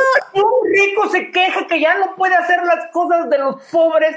Este, sí. señor, cambio mi vida el momento en que usted quiera, en el momento que usted quiera. Yo, yo me sacrifico por Mira, es que sí, entiendo completamente tu punto de vista, porque sí es cierto. o sea, al final, al final del día. No es porque no entienda lo abrumador que puede ser que la gente te acose, pero, pero es algo con lo que tienes que vivir por la vida que no. Pero no es lo mismo, Julio hay, un momento, no me quiero meter mucho en eso, pero hay un momento en el que está en Le Mans y le dicen, Fernando, una foto. Y él, ah, claro, una foto.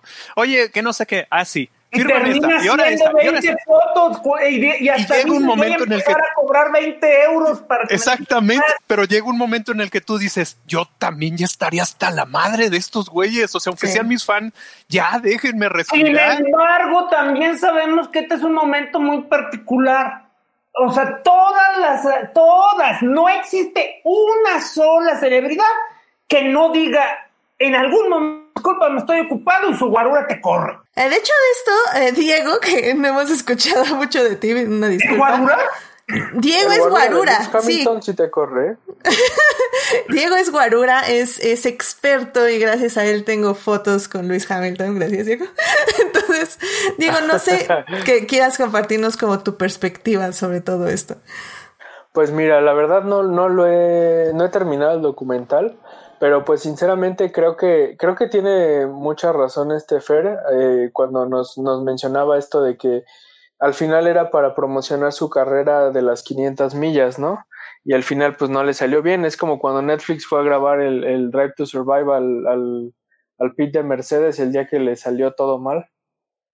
Bueno, pero pues es que eso sí te funciona narrativamente. Ah, ajá, eso sí, sí te funciona. Aquí todo estaba centrado en Alonso y no pudo conseguirlo. Entonces, no, no sé si de plano como que dijeron, ok, esto nos sirvió, vámonos a, darle todo el show al Dakar, o, o, de plano, o sea, sí tenían pensado darle esa cantidad de atención al Dakar y después a lo de, a lo de que quería ganar la, la triple corona, pues no, no, no sé la verdad, pero pues sí entiendo que al final de cuentas cuando eres un piloto y te tienes que manejar entre el mundo de negocios, pues tú eres tu propia marca. Y al final de cuentas eh, un documental que te va a ayudar a tener más proyección de la que ya tienes y que se quede ahí guardado como que sí ganaste tanto, tanto, tanto, pues al final de cuentas siempre pues te va a beneficiar, ¿no? Aunque claro, esa, eso viéndolo desde la parte comercial. Ahora está la otra parte que mencionaban de, de cuando, de, o sea, de, de, lo completo que, de lo completo que es como, como piloto, ¿no? O sea, cuántas veces no hemos visto eh, coches de rally que, que los pilotos se bajan y empiezan a arreglarlos porque si no, no pueden continuar la carrera, ¿no? Este, vemos que llegan coches al garage y las flechas que se les rompen las terminan pegando con este, con llaves, con lo que tengan a la mano y con cinta. Entonces creo que sí no, no he terminado de verla, pero no sé si en algún punto de la serie ustedes que ya la terminaron se llegue como a ese equilibrio de que se habla bien, extremadamente bien de Alonso y al mismo tiempo se, se logra capturar la clase de piloto que es. Mm, yo pienso que no, o sea, creo que es ya de hecho una buena manera para empezar a concluir esta sección. Yo pienso que se logra un equilibrio, pero por accidente. O sea, el, el director, eh, los directores, porque son dos, eh, no, no lo hicieron porque quisieran enseñar qué gran piloto era Alonso, pero accidentalmente se le pasaron algunas imágenes. Y, y sinceramente yo lo complementé con eh, en el podcast de Fórmula Latina, que le hablé al público alguna vez hace unos programas, fue Pedro de la Rosa. Y él decía eh, que es un piloto de, ex, bueno, de Fórmula 1, un ex piloto de Fórmula 1. Él decía que las dos personas... Y amigo de Fernando Alonso. Y amigo de Fernando Alonso. él decía que las dos personas más capaces que había conocido era justamente Luis Hamilton y Fernando Alonso por la manera en que piloteaban y por la manera en que analizaban y veían las curvas. Y, y creo que eso se ve en el documental, pero como digo, accidentalmente al final del día creo que yo sí recibí un mejor eh, mensaje de quién es Fernando Alonso como piloto. Pero definitivamente quedé muy, muy, muy molesta con el documental. Eso sí, tengo que decirlo y lo tengo que sacar de mi ronco pecho. Cuando me enteré que el Kimua era la marca que promueve Fernando Alonso, ¿era ropa? En serio fue así como no. O sea, Fernando, neta, dedícate a pilotear. O sea, está horrible tu ropa, están horribles tus, tus gorras. No eres Luis Hamilton, lo siento mucho. No puedes hacer eso. Renuncia. y, y, créeme, eh, y yo te puedo compartir. En este, a ver, a ver, Cristian. Pero, justamente seguramente Julio, espérame, va Cristian. Ah, un mafioso está lavando dinero con eso. Déjalo ser. No, pero mira, ahí, te va la parte de los fans. Yo te puedo platicar lo que pasó en Le Mans. Eh, la, sabemos la carrera de sábado a domingo y justamente eso pasó en el primer año. La gorra de Kimo, yo, yo me tengo que decir que yo tengo la mía. Entonces, sí, y estoy orgullosa y de hecho hasta ni la, ah, ya la ensucié mucho y dije ya no más porque si no, se va a gastar, ya la guardé. Pero les comparto, eh, o sea, el efecto que tiene la marca y, y, el peso que puede tener un piloto. Le Mans, y obviamente estamos hablando de, de, una carrera emblemática y vas a encontrar pilotos, pero, o sea, de las tallas que tienen los pilotos están cañones. O sea, yo me sorprendía dos cosas. Primero, ver a Sebastián Borde, que él es un clásico, que sin nada, o sea, sin ningún problema, me lo topé en el desfile y, y, yo tontamente, pues estoy esperando a, a, los Toyota y estaba viendo, esperando a Rebellion, ¿no? Pero ver a Fernando que cómo estaba escoltado y, ni siquiera el, el, otro Toyota, donde iba, ¿quién era? Pechito López. Eh, oh, y bueno, y los otros dos pilotos. Entonces, no, iba más escoltado donde iba Alonso. Y les juro que la, la gorra de Alonso, el viernes yo la vi, dije, yo fui tarde a la pista y dije, bueno, me la compro temprano. Y un amigo también dijo, yo también la quiero porque pues, él es súper fan igual. Y dice, ¿cuánto me cuesta? Bueno, yo la compro. Pues resulta que el sábado ya yo creo que a las dos horas de haber arrancado la, la carrera ya no había gorras de Alonso. Yo compré la mía antes de empezar y mi amigo dijo, bueno, al rato vemos la arrancada y la compro. Y no saben, le costó un trabajo, es la clásica excusa que te ponen en la tienda, déjame ver en la bodega a ver si hay. Y le sacaron una de, de un maniquí, le dijeron, bueno, dame esa aunque sea, aunque ya esté toda polvienta, dámela. Se agotaron. Así, de pura casualidad, ¿cuántos salía la gorra? Era la gorra más cara, ese, creo que estaba Mira, así te lo pongo. Habían gorras muy padres y otras muy vintage, o sea, de... Y esta gorra era de las más caras y si no me equivoco estaba en 35 euros, creo. 35 creo que estaba en 35 euros. ¿Cuánto es eso en... Se me, se me va la conversión. Son como 700 pesos, ¿no? Un poquito más, como 800 y cacho. 850, más algo o así. Ah, ok. o sea, está en el promedio de gorras. Digo, porque promedio, para sí. que, el querido público, eh, si nunca han comprado merchandising de carreras, por ejemplo, vamos diciendo que las gorras de Mercedes están en unos 1500, 1700 pesos, si no mal recuerdo. Más o Sí, menos. depende del momento. No, pero Entonces, están en promedio las gorras, pero como dice Cristian, sí están caras. O sea, caras Pero lo- en el promedio. Ahí, ahí, ahí, yo creo que está muy bien eso para pasar al siguiente tema. No, no hablaré mucho al respecto, pero sí es un efecto eh, que, que no es lo mismo querer una gorra que, que de, de un piloto que de otro, pero también es, es el momento. Ellos lo compraron en el momento en que Fernando Alonso estaba en lo más alto. Les cuento mi anécdota. En Indianápolis estaban al 10% y nadie las quería comprar.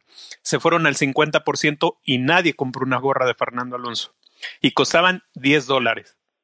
Yo me arrepiento de no haber comprado la mía, obviamente, pero este, pero son momentos diferentes. claro, y, Y sin públicos duda. diferentes. Yo, yo me pongo a pensar para complementar esta, eh, igual este asunto. Recuerden solamente la era de Schumacher. Cómo eran peleadas sus gorras. Así. Entonces, yo creo que igual va como, y también por, eh, vamos a llamarlo así por escenarios, porque totalmente de acuerdo. O sea, Indianapolis es otro mundo que también tuve, tuve la oportunidad de ir al último gran premio que fue en el 2007 y tal cual, o sea, el Ameri eh, ese, y venían enojados del último, del otro gran premio que todos, si recordarán, se metieron a pits. Solamente corrió este Jordan, Ferrari y no me acuerdo si era Minardi, creo. Entonces, pero yo entiendo esa parte y, me pongo a pensar, digo, uy, ¿qué pasaría si ahorita Schumacher, bueno, en el, en la época que Schumacher regresó a, a, a Mercedes, estuviera todo esto que vemos, ¿no? Más este, yo lo pienso así como no desde, desde un fan de, del automovilismo que está en el auge todo esto de streaming, que hubiera existido Netflix o Amazon en ese entonces. Y yo me puse a pensar hace poco, yo creo que hubiera pasado algo con el regreso de Schumacher, algo parecido con lo que está viviendo ahorita Alonso. Y mira, creo que sí, ese es una gran, eh, eh, eh, un gran momento para pasarnos ya al siguiente tema. Eh, nada más justo para cerrar, Julio, ¿sí o no? ¿Recomiendas esta serie para personas que no han visto o no aman el autodeporte? Creo que si les gustan los deportes como tal, yo creo que sí. O sea, creo que no, creo que ha- hay gente que le gusta ver celebridades y que le gusta ver un mundo que no conocen. Pero si no les interesa siquiera los deportes, independientemente de si no, de si no les gusta la Fórmula 1, no, o sea, la persona que me invitó a este programa dudó como cinco veces para que la viera. Eh, deberías ver mejor un programa de Netflix que está muy padre. Ah, Drive to Eh, Survive no está muy padre. No, no está tan buena, ¿eh? No, no te sientas obligado. Yo ya dije que, o sea, yo ya estaba escuchando a, a Chabelo advirtiéndome que dijera no y, y le dijera a quien más, y le contara a quien más confianza la tenga, pero me gusta el peligro y puedo decir que he visto cosas peores. Así que la recomiendo para alguien que le interese una celebridad. Eso es eso, yo creo que es eso, más que cualquier de- deporte. ¿Quieren ver la vida de una celebridad? Esto es- es- es interesante, van a ver un mundo interesante. ¿Quieren aprender sobre un deporte si no saben nada y no realmente no les interesan los deportes? No. Excelente. Y digo, para quienes no sepan, la verdad es que Julio descubrimos, o bueno, más bien descubrí recientemente, que ha visto muchas películas de deportes. muchísimas, muchísimas más que yo. Así que sabe de qué está hablando narrativamente en una serie, definitivamente. Perfecto. Pues bueno, con esto vámonos al siguiente tema, bueno, hasta la, a la siguiente sección para seguir avanzando este programa. Vamos para allá. Muy bien, aquí ya estamos en la segunda parte de este programa, que sí, ya se alargó un poquito, pero es que tenemos súper invitadas, o sí, en serio que... ¿Qué, qué opiniones tan, tan interesantes, anécdotas, wow, ha sido, ha sido increíble. Y, y este tema más que nada, eh, lo quise hacer porque yo tengo como este problema eh, con los haters de Luis Hamilton, pero que al mismo tiempo entiendo perfectamente. Vamos a empezar. Claramente hablo de ti, Diego, no, no cierto. no, no, de ti en específico. Eh, rápidamente los pongo al día, el querido público. Eh, Luis Hamilton está rompiendo todos los récords de la Fórmula 1. Ya se, se se convirtió en el máximo ganador según al menos los números de polls y va a seguir subiendo ese número más este año. Y pues bueno, obviamente hay personas como yo que somos muy fans y estamos muy felices y queremos que siga así hasta la eternidad. Pero hay otras personas que evidentemente no, están felices porque hace al deporte eh, aburrido, predecible y pues ya no quieren que gane Luis Hamilton, básicamente. La razón por la que quise traer este tema es porque a mí me pasó lo mismo cuando yo veía a Schumacher. Es decir, eh, mi papá me decía, vamos a ver la Fórmula 1 y yo decía, no, no quiero verla porque gana el mismo de siempre y qué aburrido. Y en ese momento, pues evidentemente yo no entendía eh, la historia que estaba ocurriendo, ni, ni los momentos tan importantes que estaba creando Schumacher en la historia del deporte, ¿no? Y creo que es lo mismo que está pasando en este momento. Eh, creo yo que a veces sentimos que, por ejemplo, con las películas, eh, ver la historia de una leyenda eh, es muy entretenida porque nos ponen sus altos y bajos más importantes. Pero la realidad es que en la vida vemos los altos y bajos con periodos de tiempo muy largos que parece ser que están siendo irrelevantes o solo podemos entender con perspectiva. Creo que depende del deporte, porque hay ciertas celebridades que tienen cierto tipo de vida, cierto tipo de escándalos. También. Entonces, más que nada, como mi, mi pregunta es esa. Ustedes, usted, por ejemplo, tú, Cristian, que, que has vivido en muchas, en muchos aspectos el deporte del automotor, ¿Tú sí crees que los récords son para romperse y cómo, y en tu opinión, cómo se hace el legado de un piloto? Uy, en definitiva sí. Y de hecho, pues yo pienso que todo, cualquier piloto, porque eso lo lleva en la sangre y, justamente como lo menciona, ¿no? Un poco, y tal vez eh, es la manera que lo, que lo expresaba, ¿no? El documental es que dice, si yo no, si yo estoy aquí y no soy bueno, pues me voy, ¿no? Y suena un poco raro, ¿no? Y suena un poco feo, ¿no? Pues van a decir, no, pues este tipo nada más quiere ser el número uno. Pero en la mentalidad de un piloto, pues, uy, o sea, de plano, siempre la tirada es como de un cazador, o sea, van a ir por el primero, por el primero, o sea, siempre. Y, y justamente con épocas, como lo dices, yo también no, no odio a, Hamilton, pero tampoco no soy así un fan, fan, fan de él. Por una sencilla razón. Y siento que estamos en un momento ahorita como de ciclos. Yo recuerdo cuando era la era de Schumacher. Y recordamos que siempre era Ferrari, Ferrari, Ferrari.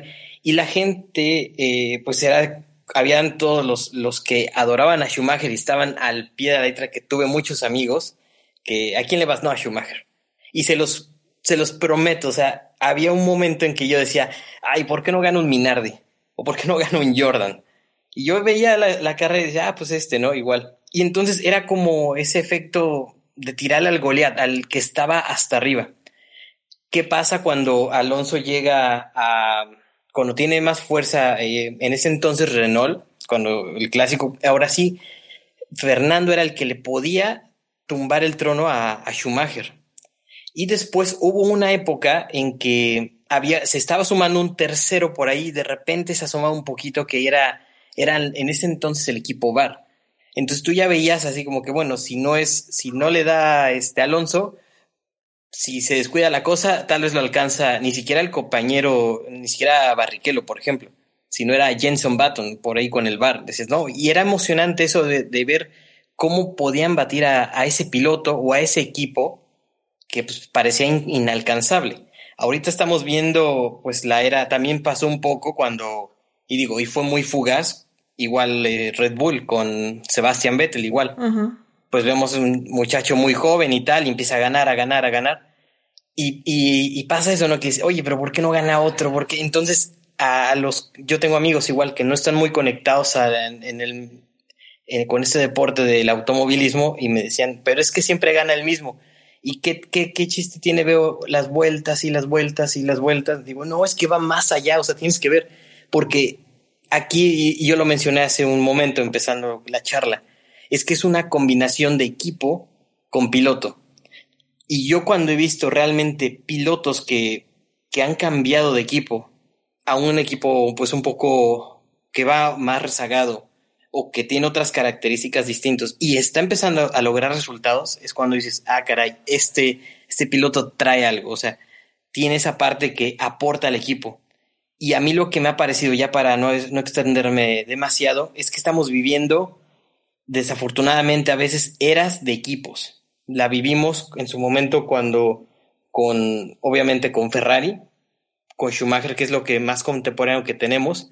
Lo llegamos a ver después con, em, con Renault, incluso en el, eh, en la sorpresiva, en el sorpresivo debut que tuvo Brown, Brown GP, que se, que era, era Honda, era Honda y, y de pronto cambia, bueno, se va, que ese equipo era el menos indicado sin patrocinadores y lo ves ganar, ganar, dices, oye, pues, ¿qué pasa, no? Y, se, vuelve un fenómeno, pues, muy bonito, ¿no? También su época que fue Mercedes. Y yo pienso que, que estamos viviendo ahorita una época que es eh, Mercedes-Benz. Entonces, yo sí veo a Hamilton que de pronto, que ya sabemos que va a renovar contrato, pero si yo lo veo que dice, ¿por qué no me voy a regreso a mi era, a mi era de, de McLaren y empieza a hacer lo mismo, digo, wow, aquí está algo fenomenal. Digo, hablando deportivamente como un piloto. Aunque bueno, no sé, es que, o sea, esa idea me parece como extraña porque como tú mismo decías, ¿no? O sea, un piloto lo que quiere es ganar. Entonces, ¿por qué te irías a un lugar? Al menos de que, o sea, como, al menos de que seas como Schumacher, de que te retiras y luego regresas. O Fernando Alonso. O Fernando Alonso también, claramente. Te retiras y luego regresas. Pero la pregunta, eh, o sea, la pregunta cínica es, ¿se retiran o ya no es viable la asociación entre, o sea, se retiran, cambian de escudería o ya no es viable la asociación entre el piloto y su equipo? Mm, también creo que ahí depende de cada caso, pero sí, también puede ser una gran película, digo, este pregunta cínica tú, yo no sé cómo tú lo veas, Fernando, o sea, como este punto de vista de, de legado y cómo lo interpretamos, sobre todo porque, o sea, la prensa, como lo maneja ahorita, es obviamente, como decía Julio al inicio del programa, siempre necesitas un villano. Y tal vez en este momento el villano es Lewis Hamilton, pero en 10 años va a ser el gran héroe que pudo contra todos los demás. O sea, ¿cómo afecta este tipo de narrativa al deporte? Eh, creo que es, que es muy difícil, o sea, siempre va a haber diferentes eh, consideraciones de lo que tú ves como un legado de un piloto u, otro. En automovilismo todavía es más difícil porque este es un deporte de equipos, o sea, aunque la cara frente al público siempre es el piloto, eh, si no tienes un buen auto, nunca vas a ganar. El, el único el único piloto que es, que es campeón sin un buen auto es porque las circunstancias lo llevaron ahí. El ejemplo tan clásico es el, el, ejemplo de Keke Rosberg, un piloto bueno, pero que se murió un contrincante suyo, otro se lesionó, otro empezó a chocar y entonces el único que fue constante durante toda la temporada fue Keke y entonces ganó. Pero si vieras y analizas toda la, la temporada... Él se deshizo de la, de la competencia, ok. Exactamente, entonces te das cuenta que, pues no. O sea, no, no, no, no es, no, no siempre todas las, eh, no es tan literal el hecho de que el, el, piloto es el que en realidad es la estrella. O sea, en, en este deporte, en el automovilismo, deporte motor, sí necesitas tener el componente de que el equipo sea fuerte y tener un auto fuerte. Si no tienes eso, no importa que seas Schumacher y estés en Mercedes, porque Mercedes es nada, no vas a poder hacer nada. Entonces, eso es una realidad. Entonces, son, son ciertas cosas que tienes que tener Lo consideración. Cual, volviendo a la pregunta básica de entonces, ¿cuál es el chiste?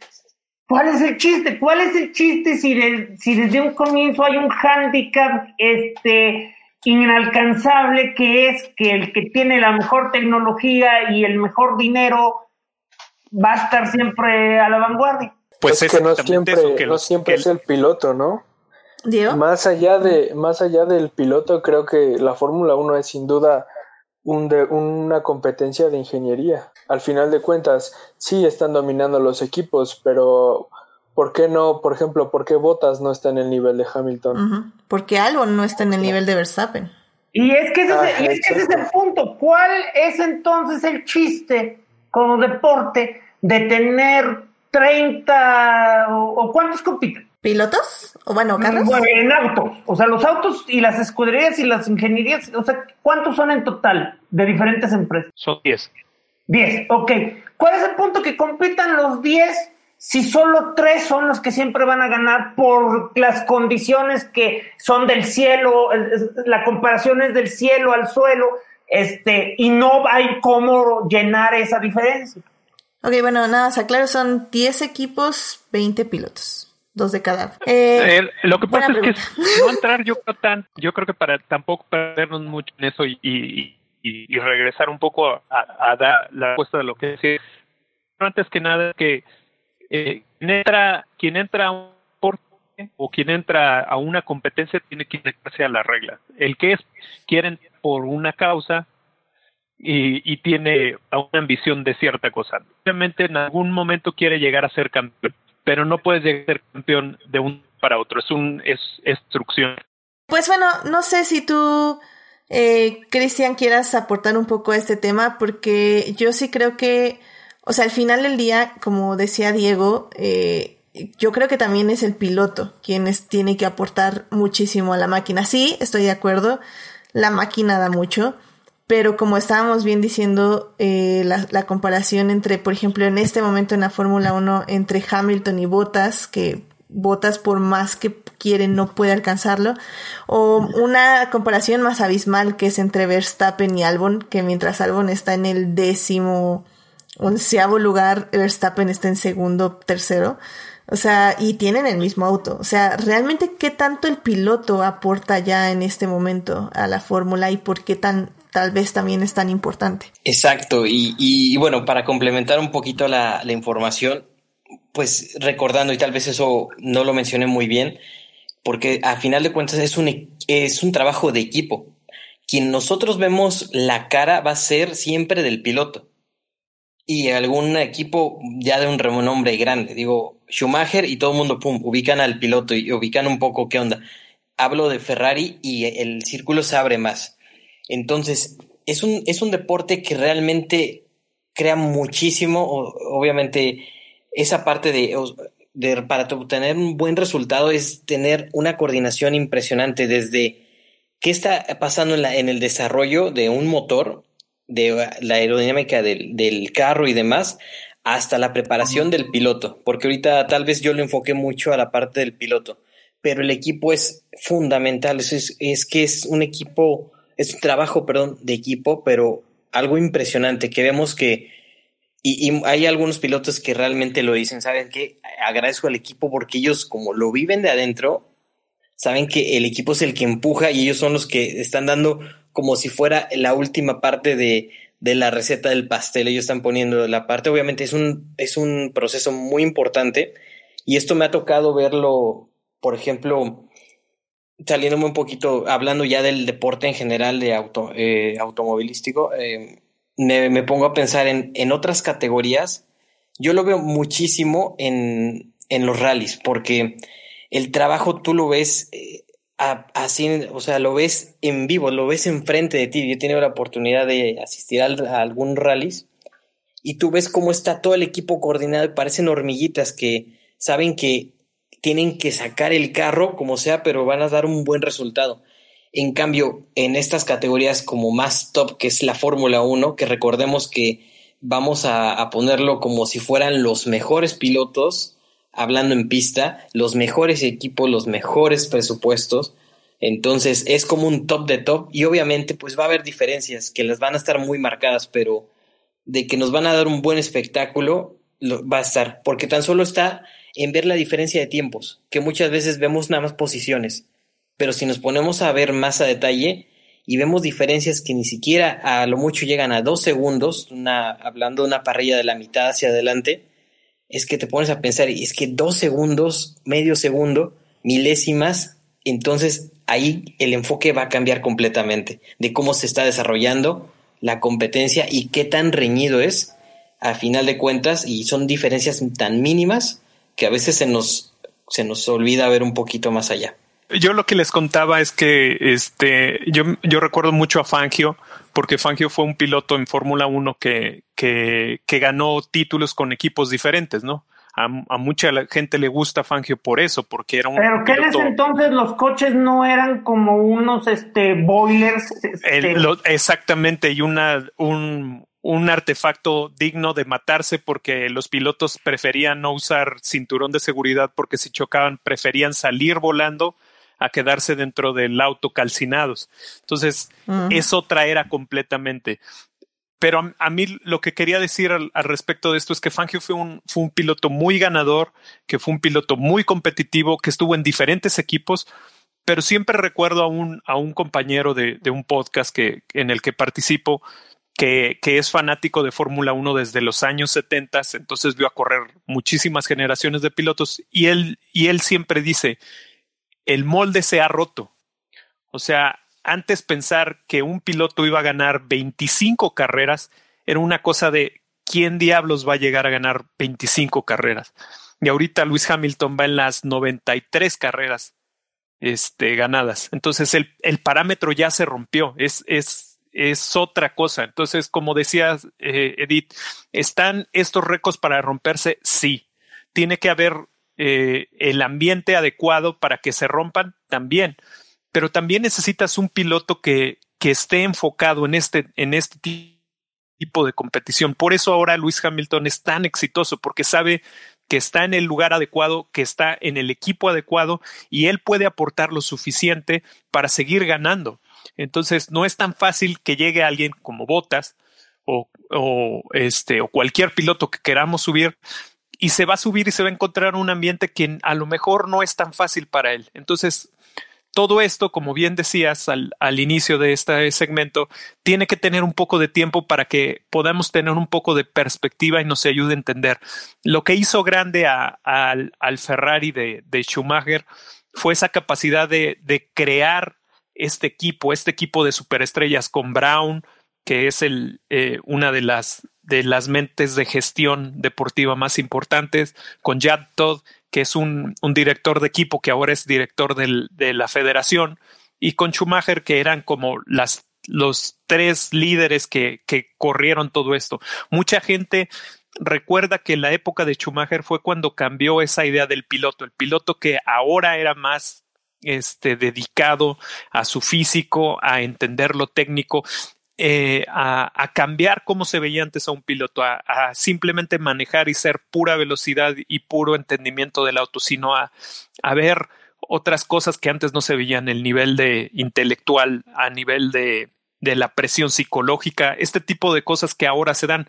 Por eso creo que sí es muy importante entender que en automovilismo todos estos récords probablemente se puedan romper, pero necesitan cada vez ingredientes o, cosas que no es tan fácil este, llegar.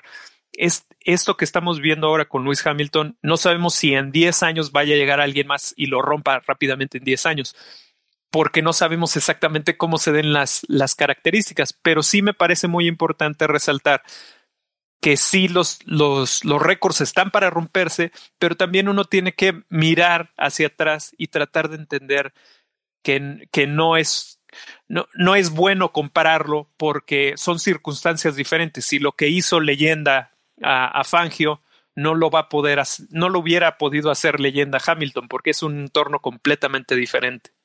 Sí, creo que eso es súper importante. Eh, justo también lo comentaban en, Fórmula Latina. La verdad soy muy fan de ese podcast. Vayan a hablar, a escucharlo. Justo eso decían, que, que comparar pilotos es eh, de estas tablas que luego hace la misma página de la Fórmula 1 de, ay, vamos a comparar quién era mejor piloto, tal o tal, y todos así como, no, pues obviamente tal, y tal.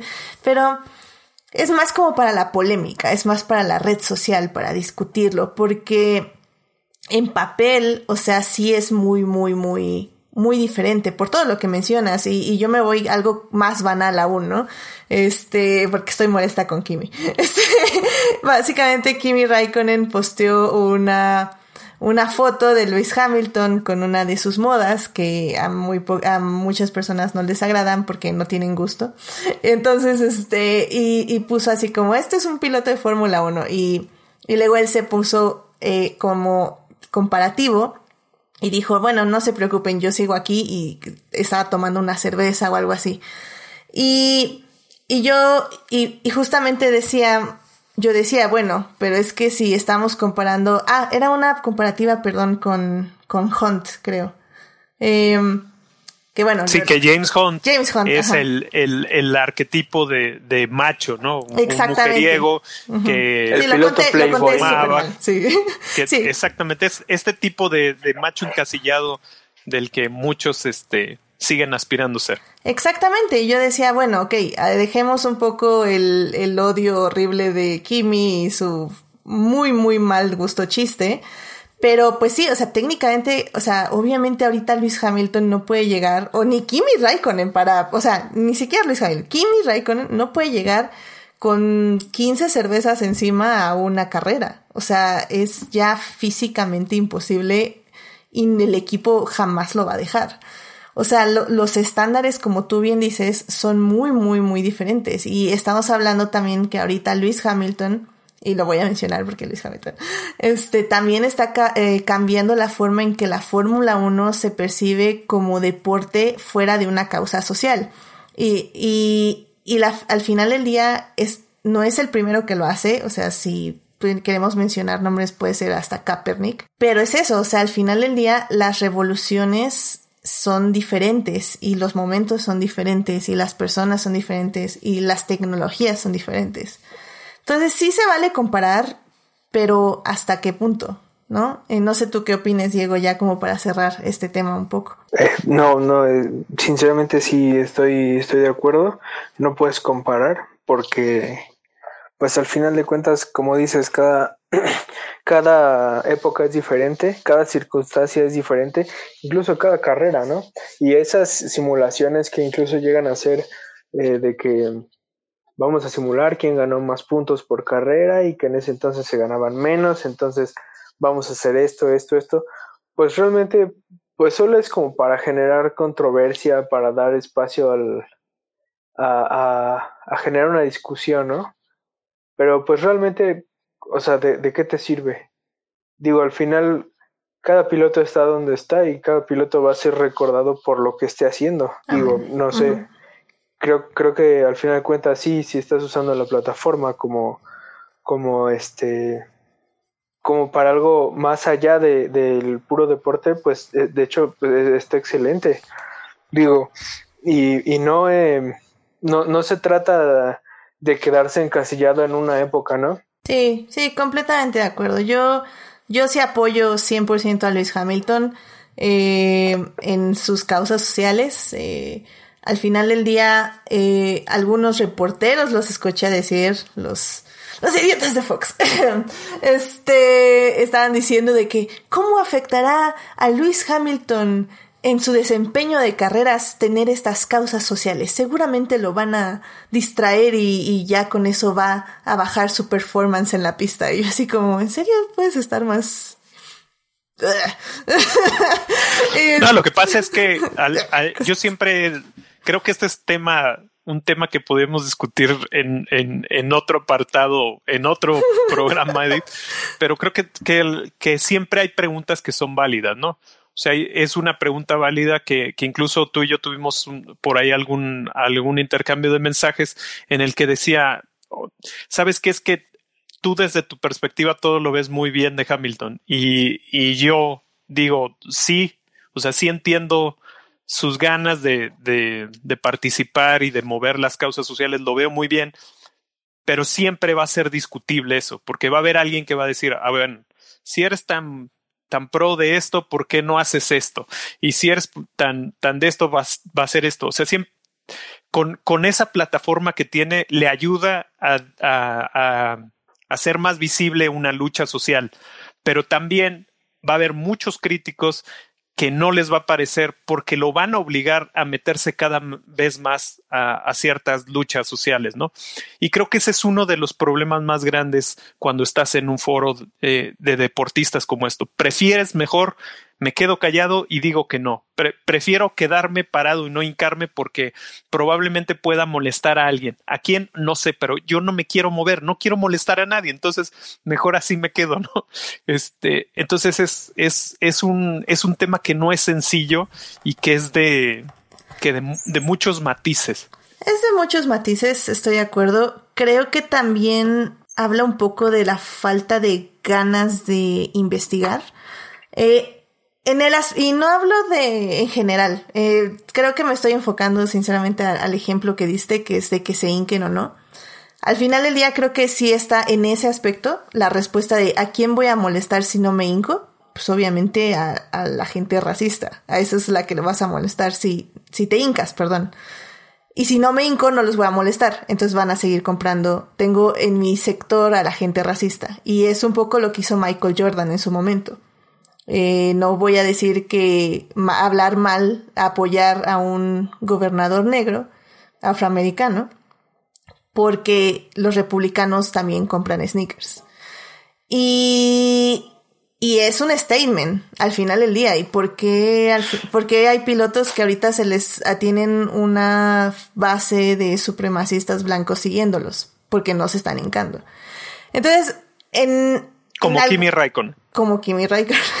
Bueno, Raikkonen, es que Raikkonen. Sí, de hecho. Sí. Este, entonces, al final del día ya habla más de tu ignorancia que de realmente no quieras. O sea, está bien que no quieras decir cosas. O sea, no estoy diciendo que todos los pilotos tendrían que tener una causa y quemarse las manos por ella. Estoy diciendo que también tienes que tener en cuenta que tus acciones tienen consecuencias y las tienes que aceptar y luego no te tienes que estar preguntando por qué hay supremacistas blancos que te siguen. O sea, es obvio por qué no, te están siguiendo. Al, al, al, el punto ahí para no, por eso decía que eso, eso oh estaría God, bueno sí, para no. otra. Complicado. Es, no, sí, porque uh -huh. eh, siempre se habló de eso. Yo, yo este comentario lo hice en, en, en, el podcast en el que participo. Les decía, Bernie Eccleston dijo muchas veces, o sea, ¿qué tipo de piloto quiero yo que sea campeón del mundo? ¿Rosberg o Hamilton? Mil veces Hamilton. Porque Hamilton tiene una agenda, tiene una manera de venderse en los medios, tiene, tiene una manera de comportarse. Es lo mismo. La gente va a querer un piloto campeón como Kimi Raikkonen, que eh, parece de, este, dar ciertos valores que, que me identifico con este tipo de cosas, pero en realidad a una categoría, a un, a, a un campeonato, le interesa también a alguien que tenga una, un activismo eh, en estos momentos es importante que, un campeón de, de una disciplina eh, sea enérgico en cuanto a su visión de la vida. Si tu visión de la vida es eh, yo no me meto en política, está muy bien, pero tienes que ser enérgico ahí, tienes que transmitir un mensaje entonces, como, como creo que pasó un poco en el caso de Jordan y en, y en lo que decían acerca del documental de que este, está muy a su, a su modo, pero sí era su visión, ¿no? Su visión era, prefiero que me vean como alguien hiper competitivo y que es en base a todo lo que yo hago, a que se me manche mi imagen por, por apoyar una, una causa que no me va a servir a mí, ¿verdad? Este, pero eres claro eres enérgico en, en, cuanto a lo que tú crees. Y creo que eso es algo muy importante que necesitan este, los deportistas que son en primer plano. Y por eso yo también veo, sí entiendo lo que tú dices, Edith, que, y que es muy rescatable de Hamilton, que probablemente pueda que no me guste una de sus causas, pero valoro el hecho de que, que, que se arriesgue a, a expresarse. Sí, pero sí, como dices, creo que es, es, un, es un buen tema para otro programa y, y sí, y, y, hay muchos matices. O sea, tampoco digo que, que yo tenga como 100% la razón. Definitivamente, este, pues sí, o sea, es, es así el asunto y, y pues sí, tenemos que, tendríamos que explorar cada tema con todos sus matices y eso sería tardado e interesante, definitivamente. Y bueno, pues al final del día creo que eso también, ya para cerrar este tema, tiene que ver con el legado, porque al final del día también es como son recordados. Eh, Jordan llegó este, este argumento y le pegó una bofetada. Ah, o sea, él mismo se la pegó porque como ya dijimos su documental está muy controlado, eh, pero creo que en este momento él ya quiere ser una persona política o al menos quería dar la sensación de lo que, de que es y en este momento reescribió su propia historia, su propio legado, eh, tratando un poco de, de, que entendiéramos por qué en ese momento no lo hizo de, lo hizo de la forma que lo hizo. Y, y pues sí, ya el tiempo dirá, al final del día, eh, un poco Julio me está preguntando por chat que cuál es la causa de Fernando y, y te tengo que decir, Julio, que al final del día eh, antes de Luis Hamilton no, no había causas. O sea. No, hablaba del otro Fernando, esto era privado. Ah, perdón. una, una, este, una, una causa de Hamilton y yo nomás tenía curiosidad de cuál era esa causa. Ya, sacaste los trapos al sol. Perdón, disculpa, es que pensé que estás escribiendo esto para el programa, que, que ya es lo que hace a veces Julián también.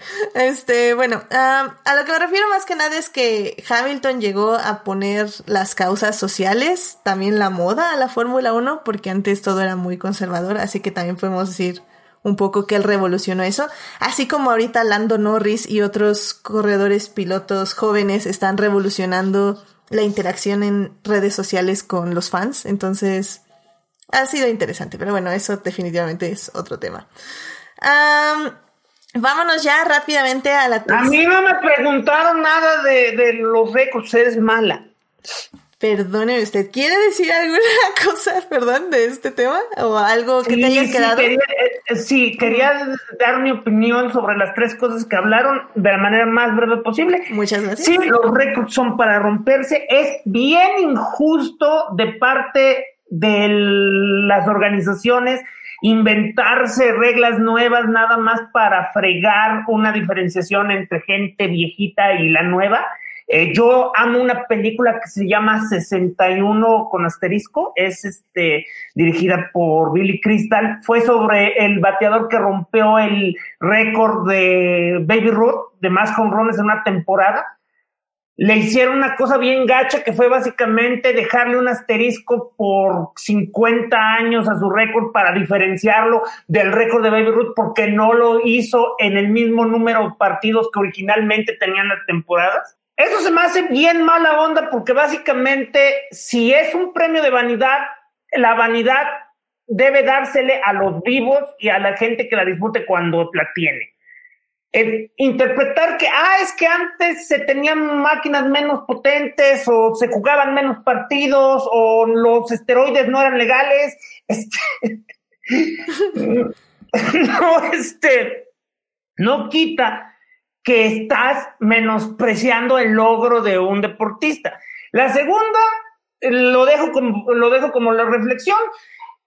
Nada más por escuchar todo, de que básicamente todos aquí aceptan que las máquinas son bien importantes y los, y, y, y los, este, ¿cómo se llama? Y los pilotos son el punto cinco segundo que hace la diferencia pues deberían dejarse de tarugadas y solo permitir a las tres escuderías con mejores autos este, participar y duplicar el número de coches o triplicarlo y con sus respectivos pilotos. ¿Qué caso tiene tener pilotos y autos que saben que nunca van a llegar ni siquiera cerca de, de, de, de los otros de los otros autos. Y por último, los legados se forman hasta que te mueres. O sea, cualquier persona que esté trabajando en algo puede reinventarse las veces que quiera porque la gente tiene este, memoria de, de, pescado. O sea, y a veces cuando te enteras de cosas horribles que hacen como personas, también eso puede manchar sus legados. Entonces, hablar de legado realmente se me hace un poco este, etéreo, porque estamos hablando que ni Michael Jordan, ni, ni Hamilton, ni este, ni, ¿cómo se llama? Ni el que es, Copernic se llama, el que puso la rodilla. Kaepernick. Kaepernick. Ninguno de ellos ha muerto. O sea, todos ellos todavía tienen mucho tiempo como figuras públicas para hacer un montón de cosas. Sí, sí, sí. Sí, en ese caso estoy, estoy de acuerdo.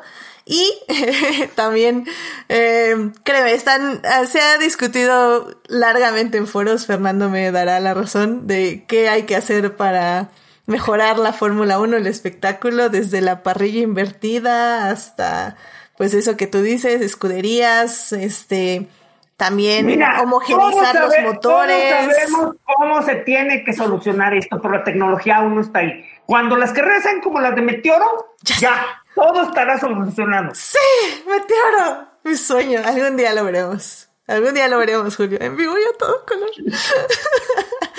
Pero muy bien. Pues vamos ya rápidamente al siguiente tema para ya salir del podcast. No, no creo que nos lleve mucho, así que vamos a la tercera parte.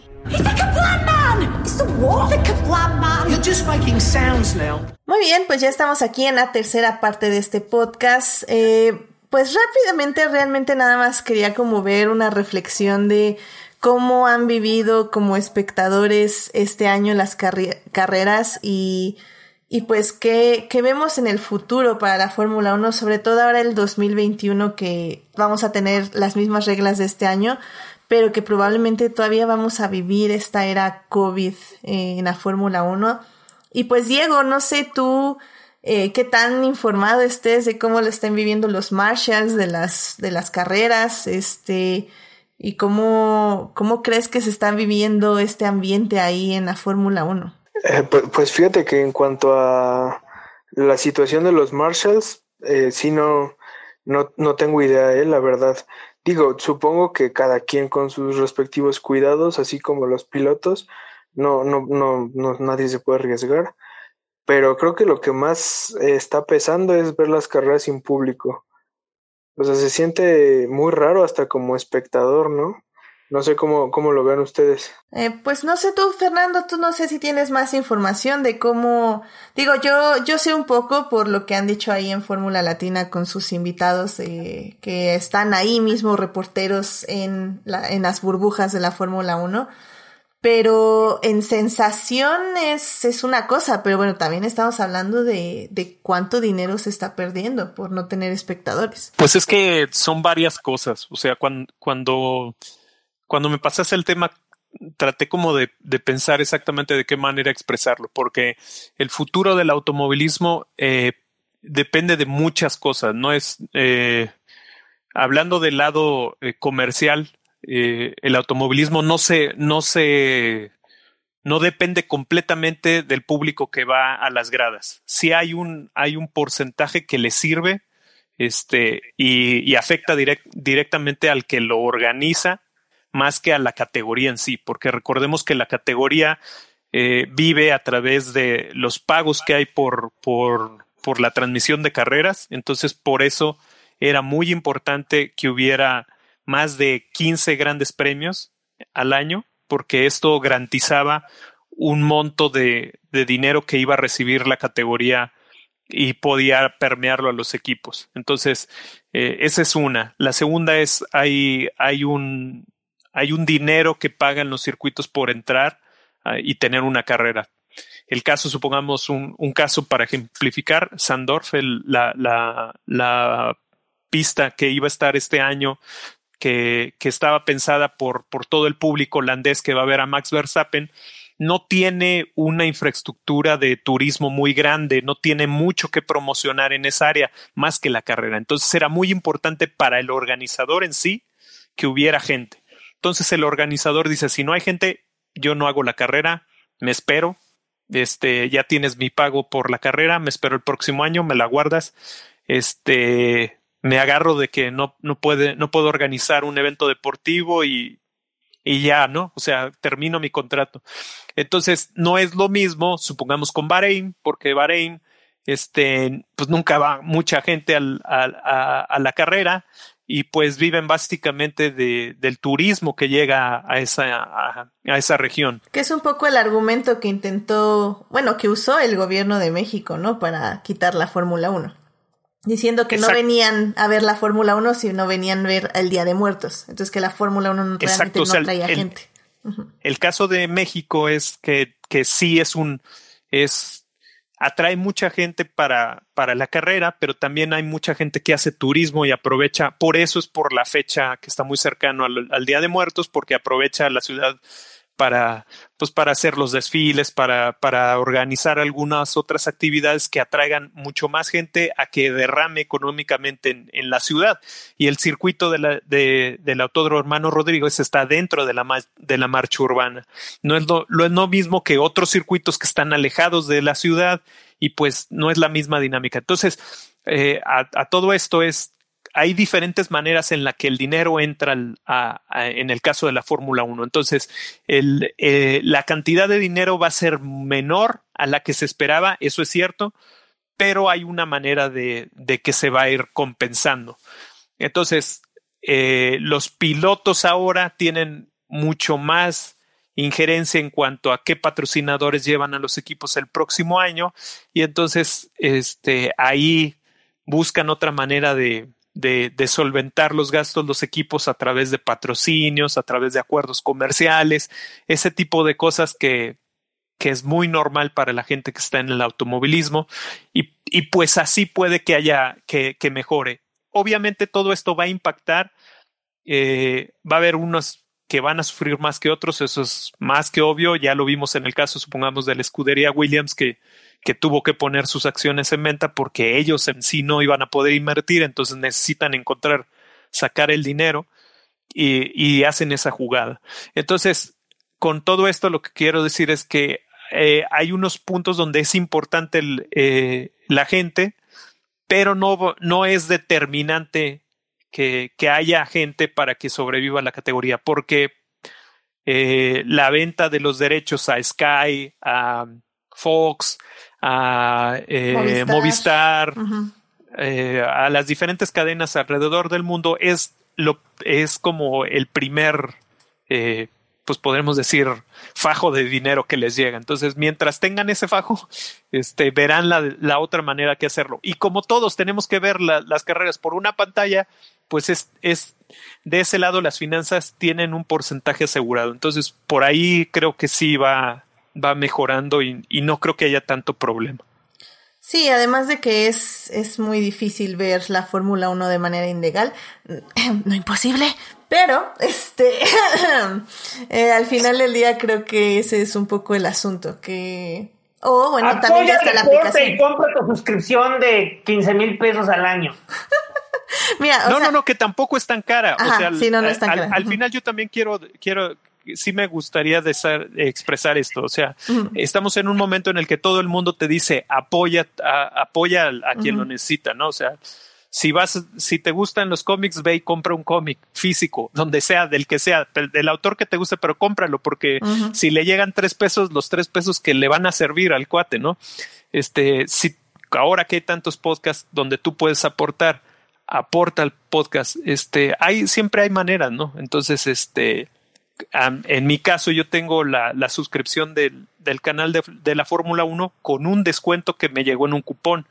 Y cuando lo ocupé dije, o sea, estoy pagando, pero es menos de lo que pagaría con la suscripción de cable este, a la cadena de cable oficial.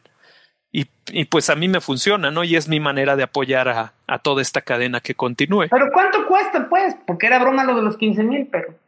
Uh, la suscripción a la aplicación en línea, digo, sí, aplicación. Sí, pues creo que es la que de la que hablan. ¿no? Ay, no sé cuánto, ¿con cuánto te sale, Fernando? No. A mí me salió con descuento como 700 pesos. El año, ¿no? El año. Uh -huh. Sí, no, no está tan mal. Así que digamos que está debajo de los mil. Sí, es como, como un Amazon Prime, básicamente. Y el normal está en como en mil. O sea, el normal está en mil. Pero vamos, este, Julio, es, es ese tipo de cosas que. O sea, que, tenemos que criticar ese Edith que no quiere pagar sus mil. No, no, no, cada, ¿Quién? Digo, yo no, yo no sé las finanzas y las capacidades que tenga Edith. Tampoco voy a decir, ay, Edith, fuerzas tienes que hacerlo. Pero si tienes la, la, la oportunidad de hacerlo, pues hazlo. La verdad es que ya el me problema es la mal, Fernando. Este, voy a llorar un momento. Pero mira, estoy, estoy ahorrando para comprarle una sudadera a Luis Hamilton. Así una de. Exacto. Es, es, que esa es otra cosa. Yo, yo, de, yo me acuerdo mucho que platicando de la otra categoría de las que yo les digo que, que es indicar, un día yo hablando les decía, apoyen a sus pilotos. Si sus pilotos usan este Hewlett Packard y ustedes pueden comprar un, un aparato de esa marca, pues cómprenlo, pues están apoyando a su piloto, ¿no? O sea, como dijo Cristian, me voy y me compro mi gorra Kimoa y mi playera Kimoa porque pues pobrecito Fernando Alonso, no lo puedo dejar en la calle. 100%, 100%. Ah. Además de que está más bonita la ropa de Kimoa que la de Hamilton. No, wow, wow, wow, wow. Diego, fuertes declaraciones. Creo que en este momento. Y sí, Kimoa no, es, Kimoa no es opresora como Tommy Hilfiger. Entonces, sí, sí, yo también apoyo eso. Oh my god, Así eso, es. eso no lo puedo debatir. Ya que todo el mundo está haciendo bullying, yo nomás voy a defender a Hamilton diciendo que no tengo idea de cómo luzca la ropa. Está increíble. Ah, horrible la de Kimoa. O sea, la de Kimoa parece que un niño garabateó con crayolas. Chance. Es Gap. Chance. Está horrible. Chance. Y el problema del documental de porque se ve feo todo lo de Kimoa es porque al Fernando se le queda toda pegada y aplastada y parece un, un tubo de, de, de, pasta de dientes mal, mal apachurrado. No, es que sí está fea. Pero pues la no, bueno, es, que yo no es que es una marca genérica. que Kimoa. Sí, no, la verdad es que es que eh, creo que lo describiste perfectamente. O sea, alguien dijo, el diseño es mi pasión, puso las letras y le dijo Fernando Alonso, mía, estas tres colores de sudaderas genéricas, le voy a poner Kimoa de estos tres colores genéricos de tu logo y vámonos. O sea, al menos Luis Hamilton puede no, que no te guste su estilo, pero tiene estilo, ¿sabes? así que no, digo, es que es, eh, esto, eso es como todo, de, depende del gusto de cada persona. Hay gente que le gusta una playera que nada más trae el logo de tu piloto y eso es suficiente, ¿no? La, la línea que no tiene nada que ver en cuanto al nivel de, proyección y, y, fabricación de Daniel Ricardo son playeras lisas de un color y lo único que tiene es su logo. Entonces la gente que lo apoya pues va a comprarlo nomás porque es su logo, no, no, no, no se quiebra la cabeza en eso. Y en cambio uno, yo tengo que escoger el color, el estilo, el modelo, eh, holgado, no holgado. Entonces, o sea, Luis Hamilton me da opciones. no, pues es, es, el gusto, mira, es, es para no irnos tanto de, del tema, yo me acuerdo mucho cuando vi una, una sudadera que, que él diseñó de, de, su línea que lo único que dice es loyalty. Está en, en, un, en un rojo este carmín intenso. Yo cuando la vi en vivo, yo dije, yo quiero una de esas. Fui a verla en la página y dije, nunca me la voy a comprar. Sí, no, ¿cuánto? Cinco mil pesos, ¿no? sí, algo así. Mira, nada más para otra anécdota, nada que ver, pero pues es, eh, aporta un poco al tema. Eh, hace unos tres años, mi esposa me dijo, hay, hay, un concurso en Instagram de que participas y te puedes ganar una chamarra. Vamos a concursar y, y si te la ganas, pues, pues me la das, ¿no? Y yo, ah, pues sí, todo bien. Concursé, me la gané, me la dieron, se la pedí, llegó, se la probó y le quedaba muy grande y me dijo, te la quedas. La chamarra es una chamarra Alfa Tauri. La chamarra cuesta, cuando, cuando yo fui a ver cuánto costaba, costaba como ocho mil, nueve mil pesos. O sea. Y esa sí es ropa bonita, ¿eh? Sí. Eh, está muy bien hecha, tiene muchos detalles y tiene cosas, pero yo digo, esto no es de la gente normal, esto es para alguien que Exactamente. Sí, mira, yo así. No, y lo mejor es que cuando ya te juntas con la gente que usaría este tipo de cosas, te diría que ocho mil pesos es lo que le dan a su este servidumbre este para que salgan a la calle, porque pues ya No, no, tampoco se los dan, oye, que trabajen.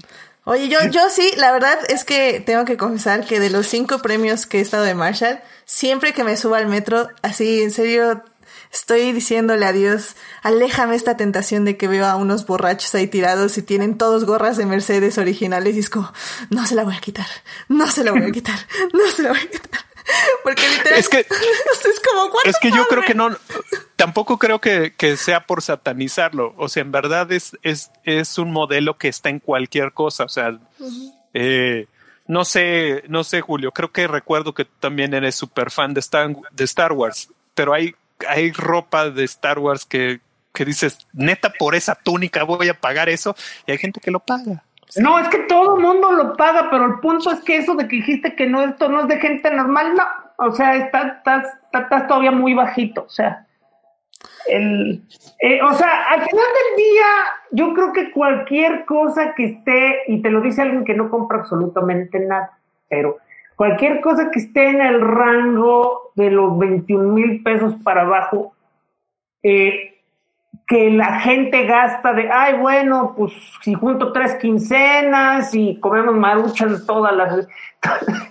Eh, eh, son juguetes caros, sea ropa, sean figuras, sean libros, sean películas, sean, sean conciertos, sean este, eventos, son juguetes son cosas que se pueden dar el lujo porque, como dice el refrán, porque puedo, porque quiero, porque me lo merezco. Amén, eso dije cuando... O sea, sin embargo, ya cuando lo tratas de definir, es que esto no es de gente normal, pues hay ahí ya un juicio de carácter. bueno, eso, eso fue lo que, lo que dijo mi papá cuando me compró mi playera de Mercedes que tengo y que uso cada vez nunca, este, porque es increíble. Para que no se gaste. Para que no se gaste. Oye, para que no se gaste. Sí, sí, sí. No, y es una gran tela. Te la pones, te sacas selfie y la vuelves a guardar. Exactamente. Eso es lo que hago y la amo y me encanta. Y me costó como tres navidades a mi papá de regalo. Entonces no me ha regalado nada en tres años. Así que ha estado así increíble. Bueno, no, dos años, porque apenas se compró hace dos años. Pero bueno. Em, pues nada más, no sé, Cristian, si quieres decir alguna última cosa eh, ya para cerrar este programa. Pues interesante, digo, lo que se viene para transmisiones tal cual, como lo decían, sin público. Eh, me parece interesante porque tú lo has visto y sabemos que la Fórmula 1, en donde esté, uy, va a jalar un, un mundo de gente, pero bastante. Pero yo quiero resaltar, y bueno, el, impacto que va a tener, yo les quería compartir lo que pude ver en Le Mans, eh, que igual todo, el, así como lo hemos visto en ciudades, tal cual se, se vierten todo a un, a un evento. O sea, yo lo vi en Le Mans y, me impresiona porque me hice amigo de las personas con los que me estoy quedando, bueno, las, las, dos veces que fui ya son mis cuates. Y es impresionante. A ellos yo pensaría, bueno, estos, estas personas son súper fanáticas y qué privilegio que tienen en, en la ciudad que viven, pues la gran carrera, ¿no? Y saben, no son para nada fans, ni les gusta el automovilismo ni nada. Y yo digo, es que no puede ser, o sea, y, y pero, pero es que a mí me conviene porque yo rento mi casa para Airbnb y mi hijo va a vender no sé qué cosas. Y te das cuenta todo, todo lo que implica el evento. Y bueno, vamos a ver qué tal se pone en estos en estos años que viene con toda esta pandemia. Va a estar muy interesante. Pero yo nada más quiero recordar y, justamente cerrando y, conectando alguna de las ideas, la otra categoría, el Dakar. Cuando realmente se corría París-Dakar, que es la, parte la parte europea, cuando pasaban, pues obviamente los europeos y demás, pues encantados, ¿no? Veían fotos y demás, pero una vez que ya estaban en África, totalmente era, ellos le decían, es, la, es el, Dakar de la soledad. Porque hay nadie, o sea, alguna población por ahí perdida, los alcanzaban a ver, bonito, y ya se acabó. Cuando se viene en América, es interesante porque ellos mismos le empezaron a decir, este es el Dakar de la gente, donde ya hay más cercanía, donde, como lo vemos en el rally de León, de Guanajuato, igual la gente se acerca más pero ¿qué es lo que vemos? Nada más un fragmento y estamos muy pendientes de, todo el resumen y de lo que llega a ver tanto en la red como en alguna cadena, como lo mencionaban hace un momento, o sea, los medios y la, lo que están pagando. Entonces, a mí me parece muy interesante cómo va a cambiar esto. Ya lo, yo he tenido la oportunidad y más o menos lo asocio que ya hemos tenido la experiencia con Dakar, que el Dakar se vive a distancia. Desde que llegó a América, pues empieza a haber una cantidad de pilotos, en su mayoría casi argentinos y chilenos, ahora más argentinos, por lo mismo, porque son los locales, pero, pero me parece algo muy interesante cómo se va a convertir todo, y, y hablando específicamente ya no de todos los deportes, sino del deporte automotor, cómo va a evolucionar esta parte, que espero que pase pronto y que podamos volver a, ver una carrera en vivo, porque no es lo mismo, como tú lo mencionabas, Edith, ver el carro a un metro pasar ¡fum! así rapidísimo a verlo en la tele, ¿no? O sea, es, es un cambio brutal, pero bueno, yo me quedo con esa parte para cerrar. Excelente, sí, sí, me parece ah, interesante y pues sí, como dices, va va a evolucionar y va, va a mutar y va a cambiar y pues a ver qué, qué lecciones nos quedamos y, y qué lecciones dejamos ir también. Muy bien, pues excelente. Bueno, pues con eso, querido público, llegamos al final de este programa. Eh, es un, un programa algo largo, pero pues la verdad es que teníamos grandes invitados que eh, la verdad tenían mucho que aportar en este tema. Esperamos que les haya gustado mucho. Eh, muchísimas gracias a todos por venir a este programa, a compartir todas sus anécdotas y sus, sus, este, pues sí, sus experiencias con este, este, pues sí, con este hermoso deporte, ¿por qué no? Porque es, un, es un gran deporte que nos trae muchas alegrías y muchas, este, tristezas también a veces, ¿por qué no? Así que bueno, pues muchísimas gracias Julio por venir a este programa. ¿Dónde te puede encontrar el público? A mí me pueden encontrar junto con Edith los martes en Crónicas del Multiverso, este, un podcast, este, eh, un podcast este muy eclético, o sea, hablamos de cosas este, nerds y de repente terminamos peleando política, deportes, este, muy breve, no crean que ese tipo de cosas, pero, eh, pero en sí tenemos, nos gusta presumir que tenemos un amplio espectro de lo que se habla. Eh, y a diferencia de la versión moderada y simpática que ven aquí, allá soy un monstruo de destrucción este, eh, que se agarra a golpes con todo pero no, pero los otros están a mi nivel, así que de algún modo hemos logrado que esa cacofonía funcione. De hecho, deben conocer a la herida ya. Ah, es desatada. Eh, fuera, porque no tiene que ser la voz de, la conciencia. Jueves el, el podcast normal y fines de semana lo que se atraviese. Sí, de, con sus este, especiales. Es que, es que ya me tengo que poner al nivel, porque aquí yo medio controlo todo. Allá, allá pues tengo que pelear el lugar en la mesa. Búsquenos en YouTube, Crónicas del Multiverso, este mismo, con mismo nombre en Facebook para nuestro grupo, en nuestra página, y hasta tenemos una página también de blog en la cual se aparecen notas, este, y, y, y uno que otro ensayo. Excelente. Bueno, pues muchísimas gracias, Julio. Fernando, muchísimas gracias por venir a este podcast. ¿Dónde te puede encontrar el público? Pues me pueden encontrar en Twitter como FDO Alonso. Este, como pongo ahí en mi bio, normalmente hablo de cómics, carritos y chismes. Excelente. Pero pues básica, pues básicamente este, hay, hay cualquier cosa mentada o lo que quieran regañarme, me, me pueden contactar. Eh, también este, participo en, en una web argentina que se llama Motorlat y ahí participo en, en pues ocasionalmente muy raro de Fórmula 1 y más en, en indicar ahí es donde sí soy de la plantilla normal. Muchas gracias Edith y ya sabes, aquí estamos a la orden. Muchísimas gracias a ti, Fernando. Em, muchas gracias por venir, Diego. ¿Dónde te puede encontrar nuestro público? No, muchas gracias a ti por invitarme, por siempre tenerme en cuenta para este tipo de episodios. Este, pues no tengo, no tengo redes públicas. Próximamente ya te estaré contando de un proyecto en el que estoy trabajando. pero por lo pronto, este, pues no, no tengo nada. Está bien, excelente. Hay, hay gente que tiene su vida privada, aunque ustedes no lo crean, querido público. Pero sí, claro, aquí cuando tengas ese nuevo proyecto, claro, acá también lo puedes compartir, ya sabes, con mucho gusto. Esta también es tu plataforma. Muchas gracias.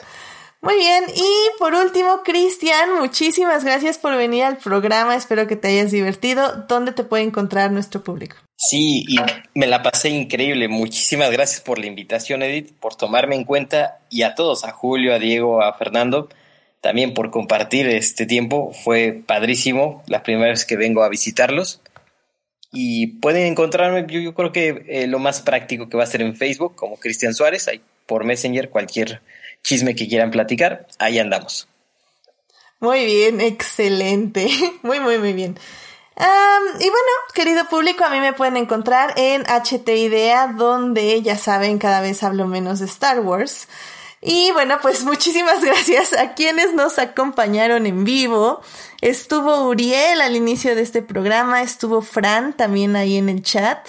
Y bueno, también estuvo el gran Julián García que este no ahorita no lo estuve mencionando mucho en el programa, pero bueno, porque había había grandes invitados y estábamos hablando mucho, pero sí se nos se me olvidó explicarle que era un kart porque sí se se quedó con esa con esa duda, así que bueno, pues ya, ya luego le, le contaré de qué, qué, es un kart. Básicamente, a ver, Cristian, rápidamente, dile a. Ahí se le expliques cuando promociones tu podcast. No, no, no, a ver, Cristian creo que puede explicarle rápidamente qué es un kart. Ok, un kart en sí es, el, es lo mismo. Go-kart o kart es lo mismo. Simplemente que ya este, las personas que suben ya no, no lo mencionan como un go-kart, sino simplemente es un kart, es un término, pero estamos hablando del mismo del mismo auto. Así se lo, para hacerlo más sencillo. Es como Mario Kart sin tortugas.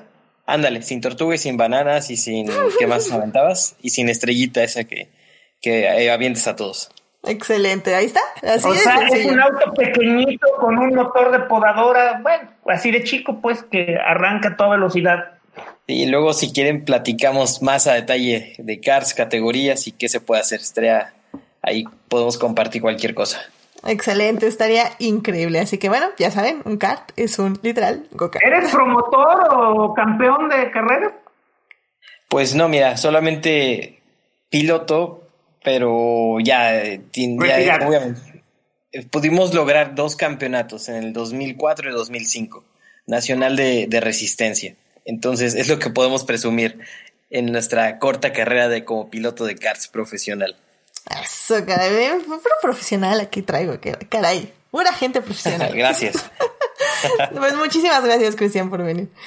Y por la explicación rápida para Julián. Y que dice que, buh, sin, sin caparazón azul, qué chiste. Oye, tiene su chiste. Hay que, ahora que se acabe el COVID, hay que llevarte a carreras, Julián, para que veas que tiene mucho chiste. ¿Cómo lo quieres hospitalizar, verdad? No, ¿cómo no? Que no, ah, no son peligrosos. O sea, son peligrosos para los pilotos, para el público, ¿no? Ah, crees que lo ibas a poner en uno. ah, no.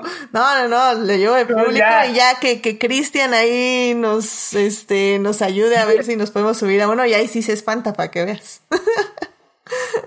Pero bueno. Y puedo darnos la vuelta, claro. Eso, caray. muy bien, muy bien.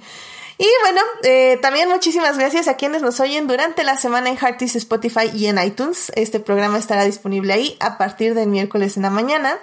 No se les olvide seguir este podcast en Facebook, en Instagram como adictia-visual para leer las reseñas cortas de películas y series y obviamente suscribirse al canal de YouTube para que les avise cuando estemos en vivo.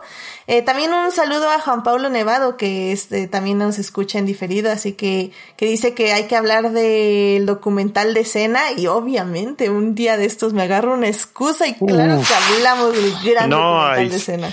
Ahí sí lloramos. Sí, no, lloramos, aplaudimos de la increíble forma de narrar un legado, porque ese sí ya es un legado, así que, ufa, sí, no, hay que, encuentro una excusa, ahorita mismo la encuentro, cómo no, para, para hablar de ese documental.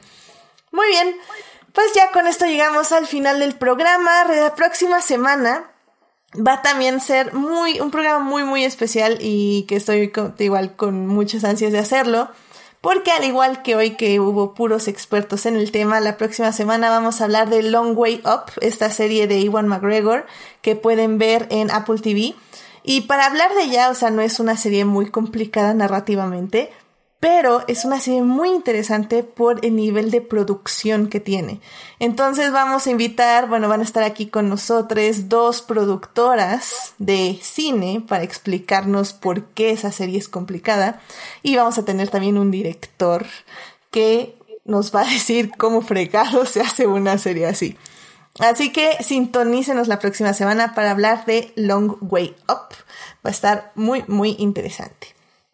Muy bien, pues que tengan una linda semana, por favor cuídense mucho, si salen usen cubrebocas, no salgan al menos de que lo necesiten y pues sigamos cuidándonos para el próximo año tener el GP de México de regreso.